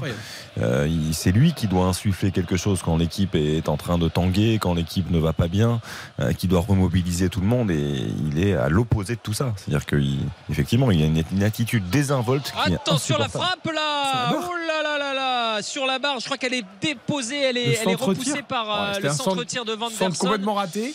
J'ai l'impression que ça touche la barre. Et ouais, en tout cas, ouais, ça touche la barre, exactement. C'était, ça venait parfaitement en lunettes et il a enlevé sa main au dernier moment. Oh, c'est dans l'angle, là. Comme si, ouais, et Bon, comme après- s'il était sûr, Anthony Lopez, je suis pas sûr qu'il Oh, était. il n'est pas si sûr. non. Ouais, on est d'accord, hein. Ah ouais, on est parce d'accord que ça- était c'est tu, pas hein, si mais. que ça, quoi. Attention la belle ouverture là de Cherki vers Barcola, c'est intéressant côté droit Barcola en face à face, le crochet est un peu long, il remet parfaitement à Jeffino, la frappe de Jeffino, elle est juste au-dessus, l'enchaînement était très sympathique, c'était Tolisso pardon sur cette euh, frappe. Et il s'en veut d'avoir raté le cadre alors qu'il y a un nouveau changement côté euh, monégasque avec la sortie euh, de Wissam Ben Yedder qui va donc être remplacé par Brel Mbolo. Et c'est effectivement deux changements hein, puisque il va y avoir également la rentrée de, de Crépin Diata à la place on l'attend de voir euh, de qui mais en tout cas rentrée d'Embolo et Diata et la sortie de, en- de, euh, du capitaine Wissam Ben Yedder et d'un autre Pourquoi joueur sortir Ben Yedder. C'est le meilleur monégasque. Il a participé dans le jeu, il a marqué, il était disponible, il avait envie de jouer euh, après ces deux matchs de suspension. Et tu le sors, mais pourquoi T'es mené au score, mais cet entraîneur est fou. Parce qu'il a, Cet parce entraîneur est fou. parce qu'il a l'habitude de le faire. C'est Golovin, hein. C'est Golovin. il est dangereux à chaque fois qu'il touche un ballon. C'est Golovin Oh, mais qui sort Golovin, pour. Diata. Très bien. Non mais Dizazi, Golovin, Dizazi Golovin est allé- Diata, Golovin Diata, ça, parce que là on parle de Ben Yedder, c'est déjà absurde, mais Golovin Diata. Après, Golovin a tendance à s'éteindre souvent en fin de match physiquement, mais, Non, mais laisse- Dans tous les cas, Golovin, c'est celui aussi par qui la lumière peut arriver. bien sûr, mais Ah oui. Dizazi est allé voir Philippe Clément, ils se sont expliqués pendant 5 minutes. Je pense que même Dizazi a dit on comprend rien à ce qui se passe. Quoi. Bah ouais, mais il fallait le dire avant, ça, tu vois. Et puis il faut aussi que Ben Yedder, Ben Yedder est capitaine, il voit. Ben Alors, Yedder, il est sorti encore, il a donné son brassard, il est parti s'asseoir, il non, mais qu'il soit personne. dégoûté, je le comprends. Mais là, tu avais la victoire. Après deux, enfin, euh, la victoire. Tu mènes après deux minutes Hmm. et tu vois que tu tangues, tu tangues, tu tangues, et puis finalement, tu vas repartir à la maison avec une défaite. Incroyable. Petit message de service du virage nord. Je sais pas si je dois le vous lire, mais c'est à la- à l'adresse de Karl Toko et Cambi. On ne veut plus te voir sur ton maillot. Pense au mercato. Voilà, c'est pas forcément le Oh, moment. ça- ça et encore une rien, fois, ouais. quand ouais, ça ne sert à rien, mais bon, on le signale parce que ça existe et que c'est un peu notre devoir de journaliste de de signaler quand même euh, ce- cette euh, comment dire cet acharnement euh, d'une partie, je dis bien une partie du public lyonnais contre euh, le joueur qui est Karl Toko et Cambi qui a quand même apporté un nombre de buts et de victoires conséquentes à l'Olympique lyonnais. C'est dommage de voir ça encore une fois ici au Bon, Groupama. pour une fois, ils seront d'accord vu que Karl Toko et Cambi ne veulent pas non plus. Ah oui. ce maillot. Et surtout Euh, qu'ils se trompent de combat, non? Ils peuvent pas se concentrer sur ce qui se passe là, plutôt bah que de oui, parler d'un joueur ça. qui n'est plus là pour l'instant, qui a été prêté, qui est indésiré et indésirable euh, par, le, enfin, je, par le club. Je comprends pas, moi. Ça, ça me- Ce que j'aime dans le match des Lyonnais, Raph, c'est que je vois vraiment des garçons qui courent, qui s'arrachent, qui se Concernés. battent, qui essayent de gagner les duels. Alors qu'en face, t'as des mecs complètement endormis. Et je trouve que c'est beau. là. Enfin, c'est beau. C'est la moindre des choses. hein, mais l'attitude des Lyonnais, je sais pas s'ils croient encore à quelque chose ou pas en fin de saison. Mais en tout cas, ils essayent et ils en donnent les moyens. Alors qu'en face, t'as l'impression qu'on a renoncé, quoi. Ouais, je trouve que la- l'attitude et peut-être le coup, on en reparlera peut-être à la fin du match si le score en reste là, mais le, le coup psychologique de Laurent Blanc. Attention vers Bralem Bolo, il est signalé hors jeu, non pas vraiment, il peut rentrer dans la surface et le ballon est capté par Anthony Lopez. Il n'y avait Quel pas hors jeu alors que les, les Lyonnais le demandaient, mais euh, le ballon était intéressant donné, me semble-t-il, par. euh, Oh, ouais, non, il y a- mauvaise Il y avait absolument pas hors jeu. Non, Et il pousse trop loin son ballon. En fait, le contrôle est bon. Mais derrière, il le pousse beaucoup trop loin, Brelem Bolo, et du coup, il peut pas frapper comme il veut. C'est le Il est, problème il est bandé, hein, il est bandé à la cuisse Ouais. droite, euh, Bralem Bolo. hein. C'est- le problème, Raph, d'un- d'un Eric, d'un joueur qui n'est pas prêt physiquement. C'est-à-dire qu'il a besoin de retrouver du rythme. Et Mbolo, euh, c'est un gros gabarit en plus. Donc euh, là, le, le- le déplacement était bon. hein, parce que Koumbedi couvrait Ah, le complètement est très en bon, haut. le contrôle est bon. Mais la, là, touche, la d'après, elle est, elle est complètement ratée. Et puis il se préoccupe en plus de, de protéger son ballon plus que de, de jouer. Et à l'arrivée, il se fait reprendre. Mais Mbolo, le problème, c'est qu'il reste que trois matchs. Donc euh, il va pas avoir le temps de, de retrouver son Allez, niveau. L'offensive de Jeffino, il est intéressant. Le déboulé du. Brésilien. Il bute là sur euh, Caio Henrique. Ça revient vers euh, euh, Ryan Cherki. La talonnade a manqué de Ryan Cherki. Heureusement pour lui, ça revient vers Koumbedi. Il en aura tenté des talonnades aujourd'hui. Euh, Ryan Cherki. Et attention, ce ballon qui revient là vers Tagliafico, côté euh, droit, aux prises avec Vanderson. La prise de judo n'a pas marché. Vanderson est resté debout. Et les Monégas vont pouvoir se relancer avec euh, Crépin Diata. Et le ballon est repris là. Bon jaillissement de Sinali Diomandé qui porte les stockades et qui écarte là intelligemment vers euh, la casette. La frappe de la casette. Et Nubel en deux temps qui se couche Oh là là bien. là là. C'est peut-être fait un petit suspense à lui tout seul, Alexander Nubel, là, pour capter ce ballon. Et Ben Seguir pour la relance monégasque, chassé par Alexandre Lacazette, c'est bien fait.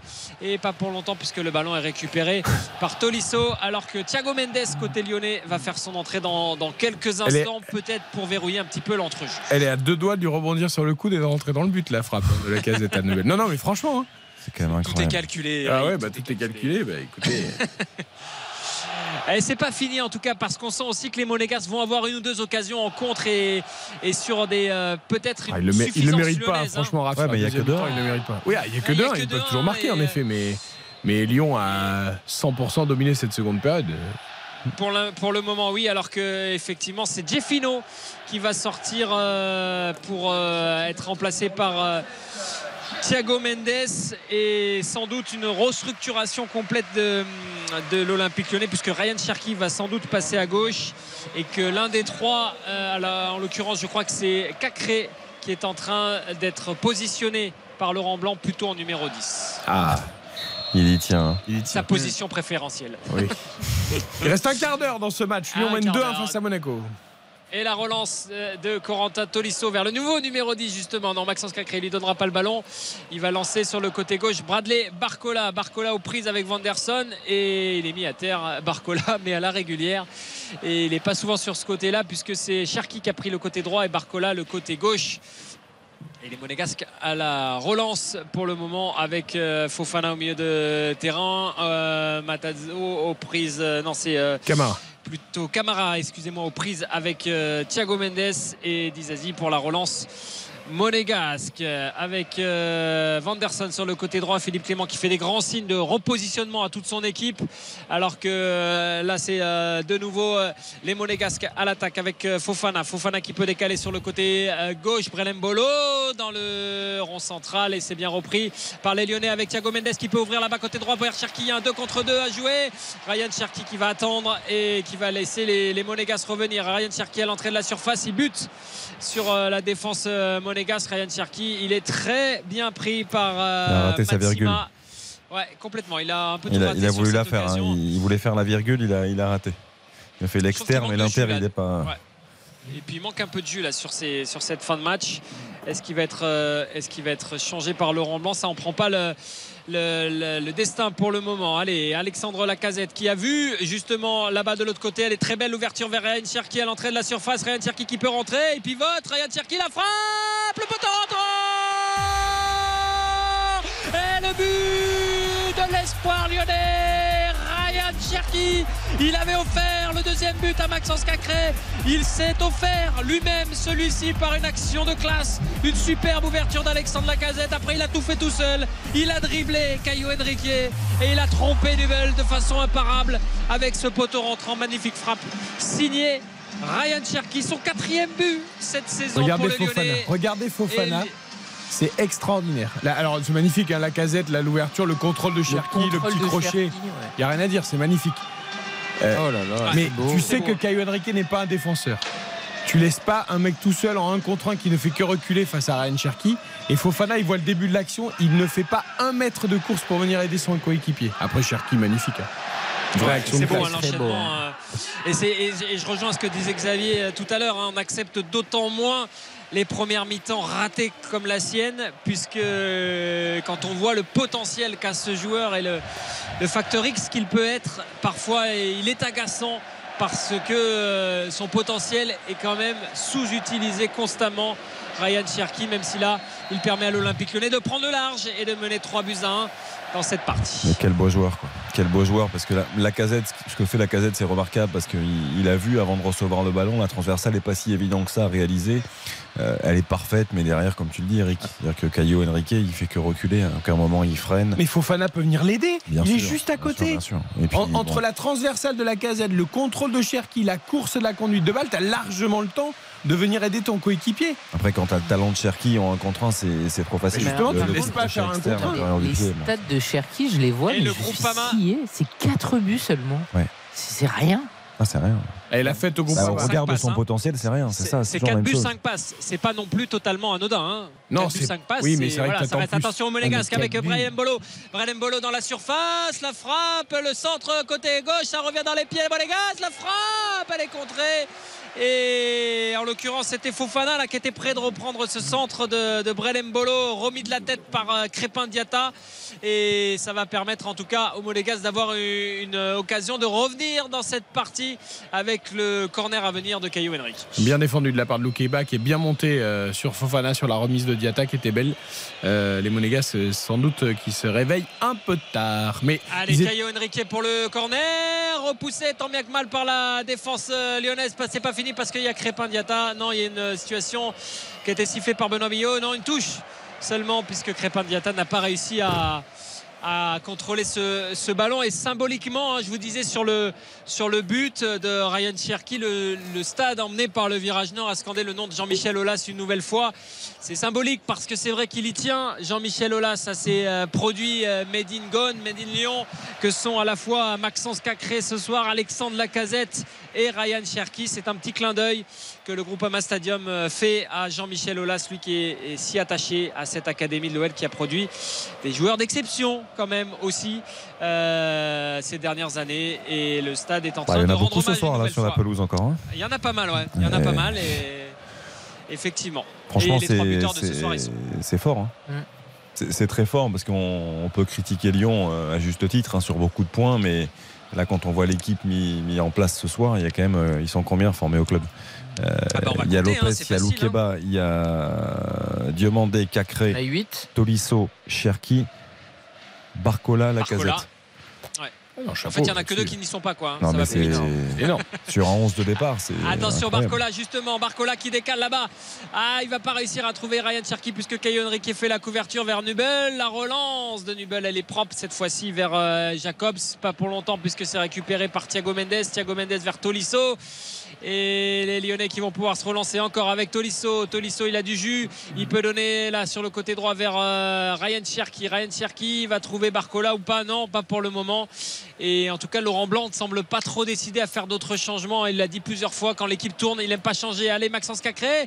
Maxence Cacré à l'entrée, il est bousculé et Benoît Millot revient à la faute. Ça va donner lieu à un bon coup franc pour euh, l'Olympique Lyonnais. Il est un peu loin parce qu'il revient à la première faute.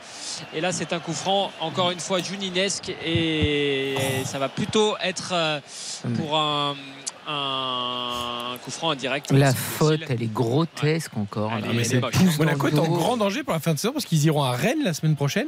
Rennes qui potentiellement, s'ils battent euh, Ajaccio demain, serait à portée de Monaco en cas de victoire contre Monaco. Donc euh, avec Lille en plus qui peut revenir aussi. En mais même temps, Monaco fait n'importe quoi dans cette Oui. fin de saison. euh, Clément on a un joker. Bon, bah, il l'utilise ce soir. Le Joker de rien du tout. Il a eu peur de perdre contre Lille. Il a fait tout pour faire 0-0. Là, euh, cet entraîneur, le pire, c'est que le club a annoncé qu'il allait rester. quoi. Mais non, mais c'est pas possible. Ah bah, je pense que s'il le- perd les le 4 coup et franc 5 de temps, la frappe de Tolisso, ça revient dans les pieds de la casette, dans la surface, la casette qui se gêne, il essaie de tomber, la frappe de Loukeba, elle est au-dessus, Ah, elle est au-dessus, c'est dommage. Et... Ouais. Il y avait le but ouvert là et Tolisso était foudrage euh, que les Lyonnais marquent pas ce quatrième but. Mais bon, ils ont fait le plus dur quand même les Lyonnais dans cette partie puisqu'ils mènent 3 buts à 1 et qu'il reste moins de 7 minutes à jouer dans le temps réglementaire. Mais on sent qu'ils veulent aller encore aller plus loin à l'image de, Tolisso là qui jaillit sur euh, Ben Seguir pour récupérer ce, ballon. On sent qu'ils veulent terminer une nouvelle fois et se, rattraper sans doute des, des errements euh, qu'il y a eu trop longtemps cette saison côté lyonnais et qui les privera peut-être d'une et sans doute d'une place européenne cette saison. Si les Lyonnais avaient produit un jeu comme ça, ils auraient pu faire mieux à l'image de Alexandre Lacazette dans la surface. Alexandre Lacazette pour la frappe, elle est contrée. Il a pas remis le capitaine lyonnais. On le, comprend, il veut peut-être aller chercher ce but de plus qui le ferait passer devant Kylian Mbappé au classement des buteurs. Lui qui en est à 26 et qui est à égalité avec le capitaine de l'équipe de France. Mais euh, pour le moment, il ne marque pas ce but, Alexandre Lacazette. Oh la remise là de Castello Luqueba. Euh, pressé par Crépin Diata et qui a failli tromper Alexandre euh, Anthony Lopez et qui a préféré jouer la sécurité, le corner. Il n'est pas terminé ce match, 84e minute et les Monégasques vont avoir une balle de 3-2 avec ce corner tiré par leur meilleur passeur, Caio Henrique. Et les gros gabarits, en tout cas monégasques, sont euh, montés. Est-ce qu'ils vont le jouer à deux avec Ben Seguir? Non, Caio Henrique va tirer lui-même ce corner dans la boîte. La sortie d'Anthony Lopez devant euh, Axel Dizazi ou Brelem Bolo plutôt et tout en autorité il est allé récupérer ce ballon et l'enlever de la tête de l'attaquant suisse de Monaco et permettre surtout à Lyon de souffler et de profiter de son avantage à 5 minutes du coup de sifflet final les Lyonnais bien partis pour remporter ce- cette affiche C'est euh, Lyon-Reims, c'est Nice-Lyon, hein, c'est ça les deux derniers matchs? C'est ça Ouais, c'est ça c'est ça Il, il Ils ont revient. quelques mauvais souvenirs face à Nice. Ouais. Oui, mais le Reims, ils sont un peu en perte de vitesse en fin de saison. Nice, ils ont plus rien à jouer. Franchement, euh, Lyon, s'ils appuient. Ils reviennent à un point de Lille, on rappelle là. Ouais, un point de Lille, Après, il était avec Rennes. Après, c'est Rennes qui a, le, qui a peut-être les- le calendrier. Le plus Alors, ils simple. reçoivent Monaco, mais Ouais, mais Monaco, là, Monaco, n'importe qui peut les battre en ce Enfin, moment. Rennes, ils sont Ouais, pas très bien non vont- plus. hein. ouais, mais ils vont à Ajaccio. euh, ils reçoivent Monaco et terminent euh, contre 3. C'est peut-être eux qui ont, la, en Ouais, tout ouais. cas, le- dans les mains le, le- le destin Ouais, le plus, euh, le Ah, ils plus sont là, les Lyonnais, ils sont là, il y a match. hein. Voilà, il va y avoir il a encore une semaine, ils perdaient à Clermont. hein. Oui, oui, Eh oui. c'est bien, mais bon. Ah, Peut-être que ce pénalty raté à la dernière seconde à Clermont coûtera cher aussi en fin de saison, même Ouais. si il ne faudra pas oublier tout le reste. hein. Les Lyonnais n'ont pas perdu les places européennes là ce soir, ni, euh, ni la semaine dernière à Ouais, Clermont. ce soir, ils les perdu face, à, face, à, face à des errances euh, trop longtemps cette la saison. première partie de saison. Euh, Raph. la- ouais, mais- Euh, parce que là, tu regardes la série, si tu l'élargis un peu, je crois que ce soir, c'est une sixième victoire qui est en train de se dessiner sur les huit derniers matchs de Ligue 1. Donc il y a eu ces deux défaites, certes, euh, contre Marseille et à Clermont, euh, qui a étonné, mais enfin étonné. Pas tout le monde parce qu'on sait que l'OL est capable de briller et puis la semaine d'après de, de perdre contre une équipe euh, sur le papier en dessous. Euh, mais voilà, c'est pas sur ce bilan-là que Lyon est en train de perdre la course à l'Europe en fait. Non, non. C'est bien Non, avant. non, c'est sur la, la première partie de saison et je dirais aussi le mois de janvier, hein, la défaite à domicile et contre Clermont et contre Strasbourg. Ça fait quand même là aussi des points qui, sont, euh, qui ont été perdus trop, trop facilement et à domicile dans des matchs qui devaient normalement être à la portée de Et l'Olympique et lyonnais. il y a aussi autre chose, Raph, sur regarder. Avant ce match hein, contre Monaco ce soir, Lyon avait perdu 4 de ses 6 matchs de Ligue 1 face à une équipe du top 5. C'est vrai. C'est vrai, c'est Donc vrai. Ça aussi, c'est quand même significatif. Mais, mais je crois que le Ça bilan de Monaco, chose. hein. je crois que le bilan de Monaco aussi contre les équipes du Oui. top 5 est catastrophique. Mais c'est comme c'est le problème aussi un petit peu de Marseille, par Dès exemple. que le niveau s'élève, euh, oui, ce qui n'est pas le cas de Lens pour le coup. Ouais. Ah bah non, Lens, ils ont fait euh, tomber Marseille, ils ont fait tomber Paris, ils ont fait tomber. euh, Après, sur la deuxième partie de saison, euh, l'OL a, a réussi face au, a plutôt réussi face au Cador euh, avec la victoire et au Parc.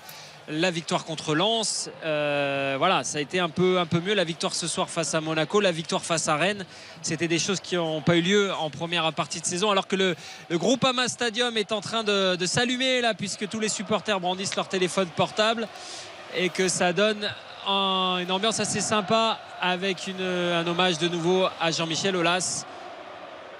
Et euh, ouais, c'est assez chouette en tout cas comme ambiance et l'hommage est assez réussi pour le, pour le coup euh, et par les joueurs et par les supporters au, au président éternel de l'Olympique lyonnais. Ouais, il va être fier ce soir, Jean-Michel Aulas. et Il aura bien raison. Ah, il Il n'est pas là. hein. hein. De- Son non mais, siège est- oh bah il suit. Je pense qu'il suit le hein. match quand même. hein, En vous plus, il a trois formés au club qui marquent. Ouais, bah c'est un ça. scénario. Faut vraiment être fier ce soir. À écouter.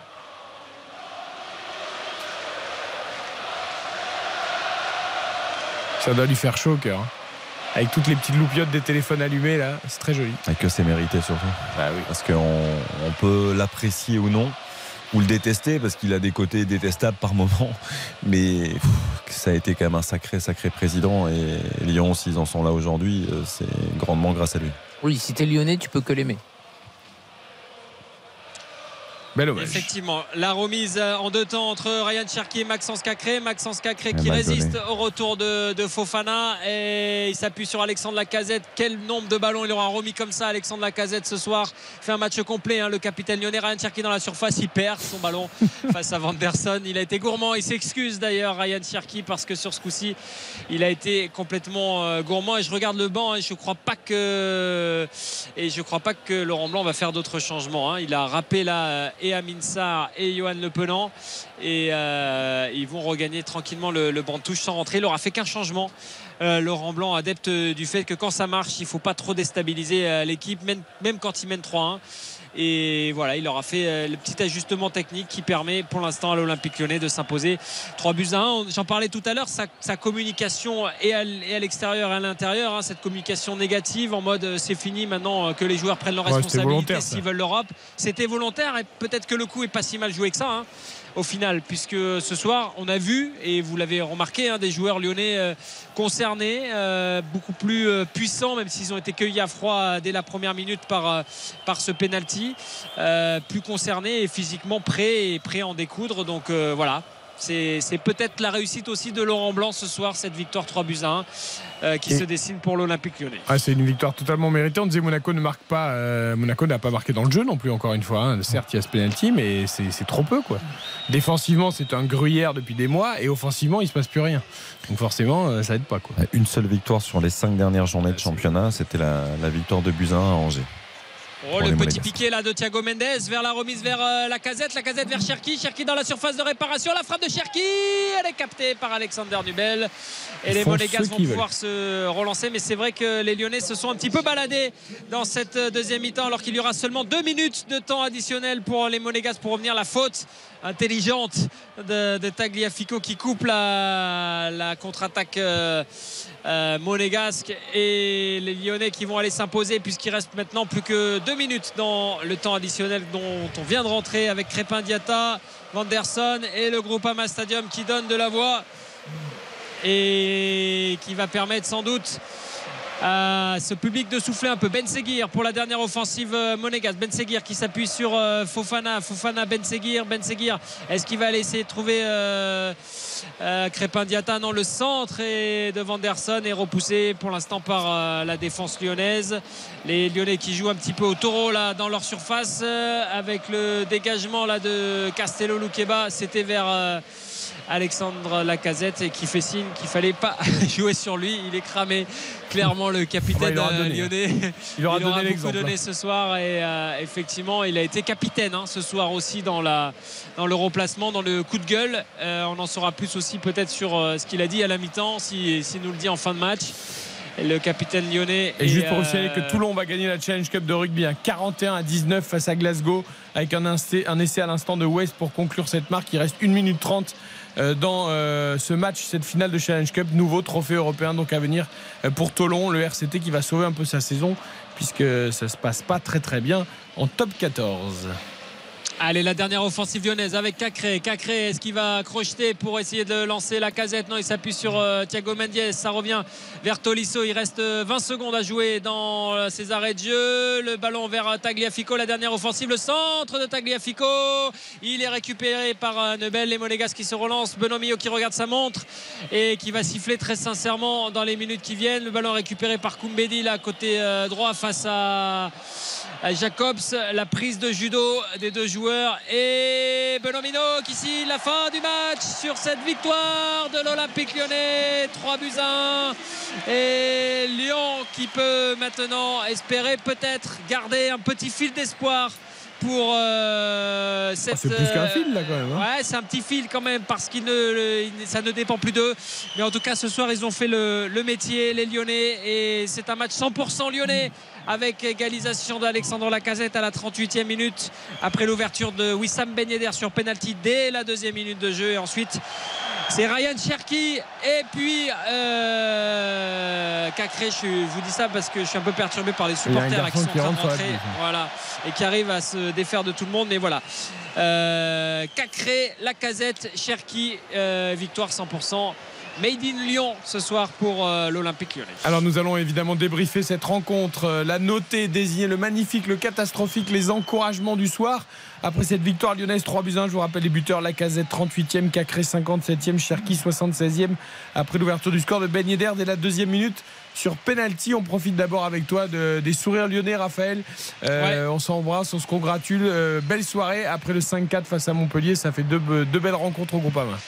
Mais très honnêtement, ça fait plusieurs fois qu'au niveau euh, du Groupama Stadium, on se régale. hein. Euh, La victoire n'était pas là contre Marseille, mais on avait vu un beau match aussi ici.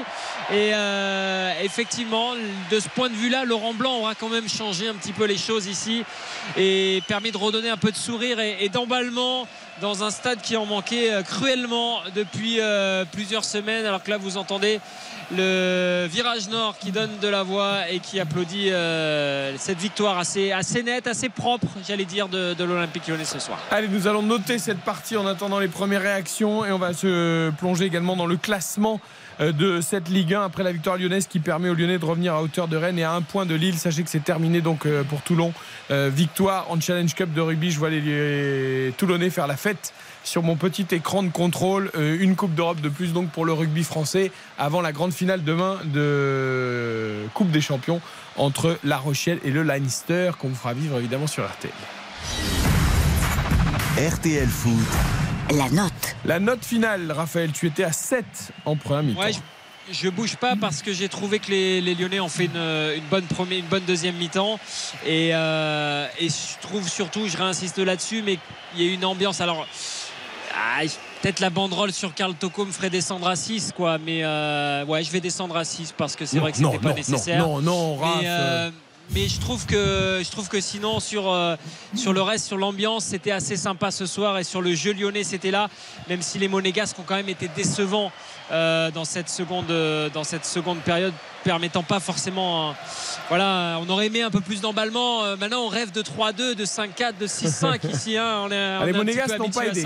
C'est vrai qu'on Mais dit souvent qu'il faut deux aidé. bonnes équipes. Là, c'était pas le cas en seconde période. Mais bon, donc non mais 6 ou j'hésite 7 alors, entre, du coup. 6 j'hésite entre 6 et 7 mais allez je vais rester à 7 parce que c'est vrai que l'hommage à Jean-Michel Aulas c'était quand même euh, assez sympa Ouais, c'est c'est là où j'hésitais aussi un petit peu, c'est-à-dire que euh, est-ce qu'on note vraiment le, le match dans sa globalité? Donc les deux équipes, Monaco fait une deuxième mi-temps catastrophique. Euh, après Lyon, euh, Comme en basket d'ailleurs. Ouais, ah oui, c'est vrai. Après Lyon met les ingrédients qu'il faut pour gagner un, un tel match. Euh, se repose pas simplement sur le talent. J'ai bien aimé le euh, l'investissement de, des Lyonnais ce soir, à commencer par la casette qui a été irréprochable dans, dans chacun de ses déplacements, dans son attitude euh, globale. Euh, ouais, je, je vais monter. J'étais à 6 à la mi-temps. Je vais mettre 7 parce qu'on a quand même 4 buts. C'est un Lyon-Monaco. C'est une affiche. Ça n'a pas toujours été le cas cette saison dans des affiches de notre championnat. Donc euh, voilà, et bravo à Lyon pour ce match. Le réveil sera peut-être trop tardif, mais en tout cas, il se donne les moyens d'y croire en, en faisant de, un tel match. Karine. Ah bah moi j'hésite pas du tout, 7. Honnêtement, les Lyonnais ont fait ce qu'il fallait. Euh, tu euh, prends un but après deux minutes de jeu, t'as de quoi être vraiment mal. Et au final, ça les a pas du tout euh, fait sortir de leur rencontre. Ils sont revenus petit à petit. En seconde période, il n'y avait qu'une seule équipe sur la pelouse. On l'a dit, il faut louer le fait qu'il y ait autant de joueurs formés au club sur la pelouse. Il y a une très belle ambiance. C'est beau de remercier ton président. Il y a eu des jolis buts. Il y a des joueurs qui se sont réveillés en seconde période comme Cherki. Il y a des joueurs qui ont été une nouvelle fois au rendez-vous comme la casette. Monaco est nul, mais c'est pas le problème des Lyonnais. 38 tirs dans ce match, 23 hein. pour les Lyonnais, 15 pour les Monégasques. Il me semble qu'il y en avait 11 pour les Monégasques en première période et seulement 7 pour les Lyonnais, ce qui veut dire que les Lyonnais ont tiré 16 fois au but en seconde période. Monaco a complètement disparu. Moi, je vais mettre 7 quand même parce que j'ai adoré cette équipe de Lyon et notamment Xavier Lassouigny, on l'avait dit aussi un peu pendant le direct, euh, l'attitude. L'attitude euh, d'envie, de volonté, de grinta, de, des duels. Ils ont eu tous les contre favorables. C'était toujours sur un Lyonnais que le ballon revenait, mais parce qu'ils attaquaient le ballon, qui, jouaient vers l'avant, les Monégasques étaient en panique euh, en permanence. Euh, cette équipe aura beaucoup, beaucoup de mal à finir la saison. Il reste que deux matchs. Mais avec des déplacements à Rennes et la réception de Toulouse, je crois, si mes souvenirs sont bons, euh, Monaco peut tout perdre et Monaco pourra s'en prendre qu'à lui-même parce que Monaco ne fait plus rien depuis des semaines. Euh, ils sont peut-être crus euh, trop facilement quatrième après avoir longtemps même rêvé du podium. On rappelle que Monaco rêvait de la deuxième place. Et à l'arrivée, ils vont peut-être même pas être dans les cinq. Donc ce qui veut dire l'écroulement de cette équipe. Mais bravo à Lyon qui a vraiment joué le, jeu à fond jusqu'au bout. Et on a vu en plus de, belles choses des, joueurs formés à l'OL. On va noter le désigner le magnifique.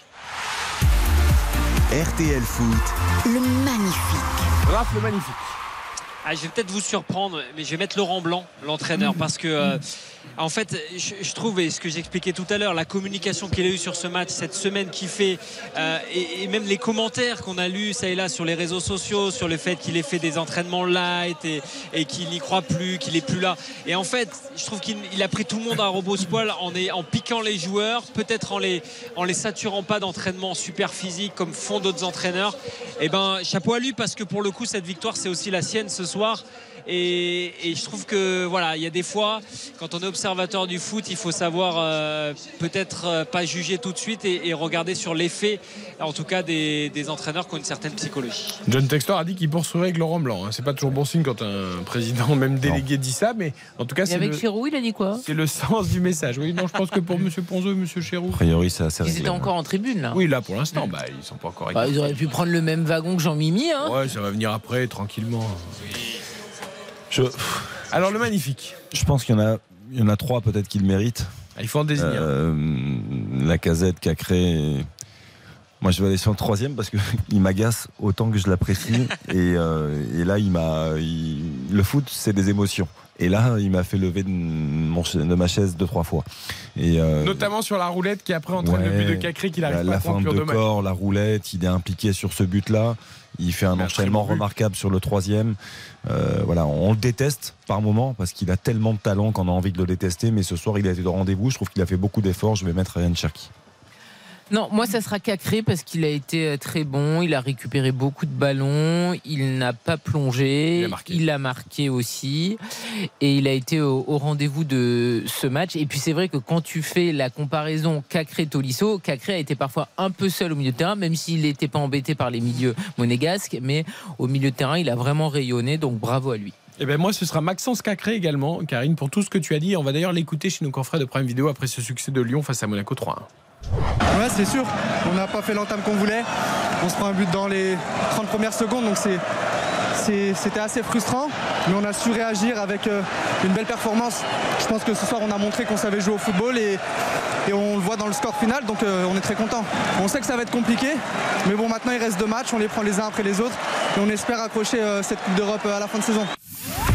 RTL Foot, le catastrophique. Le Raphaël. Tu peux prendre toute l'équipe de Monaco, t'as le choix. Eh ben, à, part hein. à part vous, me voyez, vous me voyez venir. Si j'ai dit Laurent Blanc d'un côté, c'est ah. peut-être pour euh, euh, donner Philippe Clément de l'autre, parce que effectivement, sans vouloir l'accabler, hein, l'entraîneur euh, monégasque, on a dit, on, s'est vraiment, on s'est vraiment posé des questions sur cette équipe qui a décliné tout au long de la partie, sans qu'il y ait vraiment ni de réaction à la mi-temps de sa part en termes de changement, ni ni par la suite. Ça a été très très long à venir et quelque part, quand il y a toute une équipe comme ça qui dégringole, le responsable, ce sont les joueurs, effectivement, mais c'est aussi le chef d'orchestre, en l'occurrence l'entraîneur. Ouais, pour moi, le symbole de la faillite et du naufrage monégasque, on en a déjà parlé pendant le match, mais euh, c'est Youssouf Fofana. Avec le statut qu'il a, il doit, il doit réagir, il doit euh, taper du poing sur la table quand ça, ne va pas, il doit se montrer irréprochable dans son attitude et, c'est tout le contraire qu'il a fait. Je veux dire, il, euh, il, a une attitude mais qui est tellement insupportable, qui est tellement désinvolte, il a une attitude suffisante par moment et ça ça commence vraiment à m'agacer. Et euh, voilà j'en fais pas une question de principe mais Fofana ce soir pour moi ce sera bon catastrophique alors moi je suis totalement d'accord avec les deux, Clément, Fofana, mais je vais rajouter aussi Caio Henrique. Voilà, comme ça, euh, ça fait un, petit mix. On en prend un peu partout. Vous voyez, vous prenez l'entraîneur sur euh, le banc, vous prenez Fofana au milieu de terrain, vous prenez Caio Henrique derrière. Mais euh, bon, bah il est été, il a été en grande souffrance ce soir. Il est responsable aussi sur les Bullionnais et voilà. Et la soirée a été très très très très longue pour lui. Moi, je n'ai pas les yeux bleus, mais ce soir, je suis sur la même longueur d'onde que Karine Galli. Fofana, je n'ai plus envie d'en parler. Clément, n'en parlons pas. Ça fait toute la saison qui muse. Euh, en revanche, Caio Henrique, en général, lui était plutôt au rendez-vous, même si défensivement il a parfois des carences. Mais là, ce soir, c'est juste pas possible. Ah, ça je pense, il joue pas à son poste. Hein. C'est pas faux, mais je pense aussi qu'il sent que les Fofana, les Dizazi, tout ça, ça va partir à l'intersaison. Et lui, il doit avoir aussi envie de partir. Euh, il, est en train de lâcher. Il est en train de lâcher Caio Henrique. Les encouragements vont terminer. RTL Foot. Les encouragements. On termine avec les encouragements, Raphaël. Ah, parce qu'il est capable de réagir. Euh, Ryan Cherky, euh, la première mi-temps ça va pas et la deuxième il nous montre tout l'étendue de son talent. Voilà, encouragement pour que ça soit tout un match, peut-être, une fois. Ce sera pour un monégasque, ce sera pour Ben Yedder. J'ai beaucoup aimé son match pour son retour. Euh, voilà, c'est pas facile de revenir dans des conditions.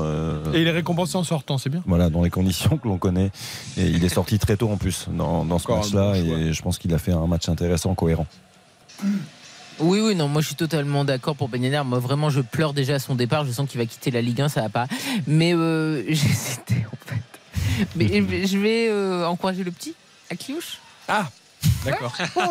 c'est vraiment juste pour les yeux. Alors. Il y a quelque chose qui s'est passé. C'est vraiment juste pour les yeux parce qu'on l'a pas vu. En euh. vrai, je voulais encourager Jeffinho qui joue pas euh, beaucoup et qui l'a, euh, mais n'a pas été non plus très bon. Et puis je me suis dit, on s'en fout, je vais me faire plaisir à Kiouche. ok, faites-vous plaisir. Moi je vais encourager Koumbedi que j'ai trouvé très bon au poste de latéral droit côté lyonnais ce soir. Lyon qui a battu Monaco donc 3 buts 1. La casette Cacré Cherki contre un penalty de Ben Yedder en début de match. Merci Raph.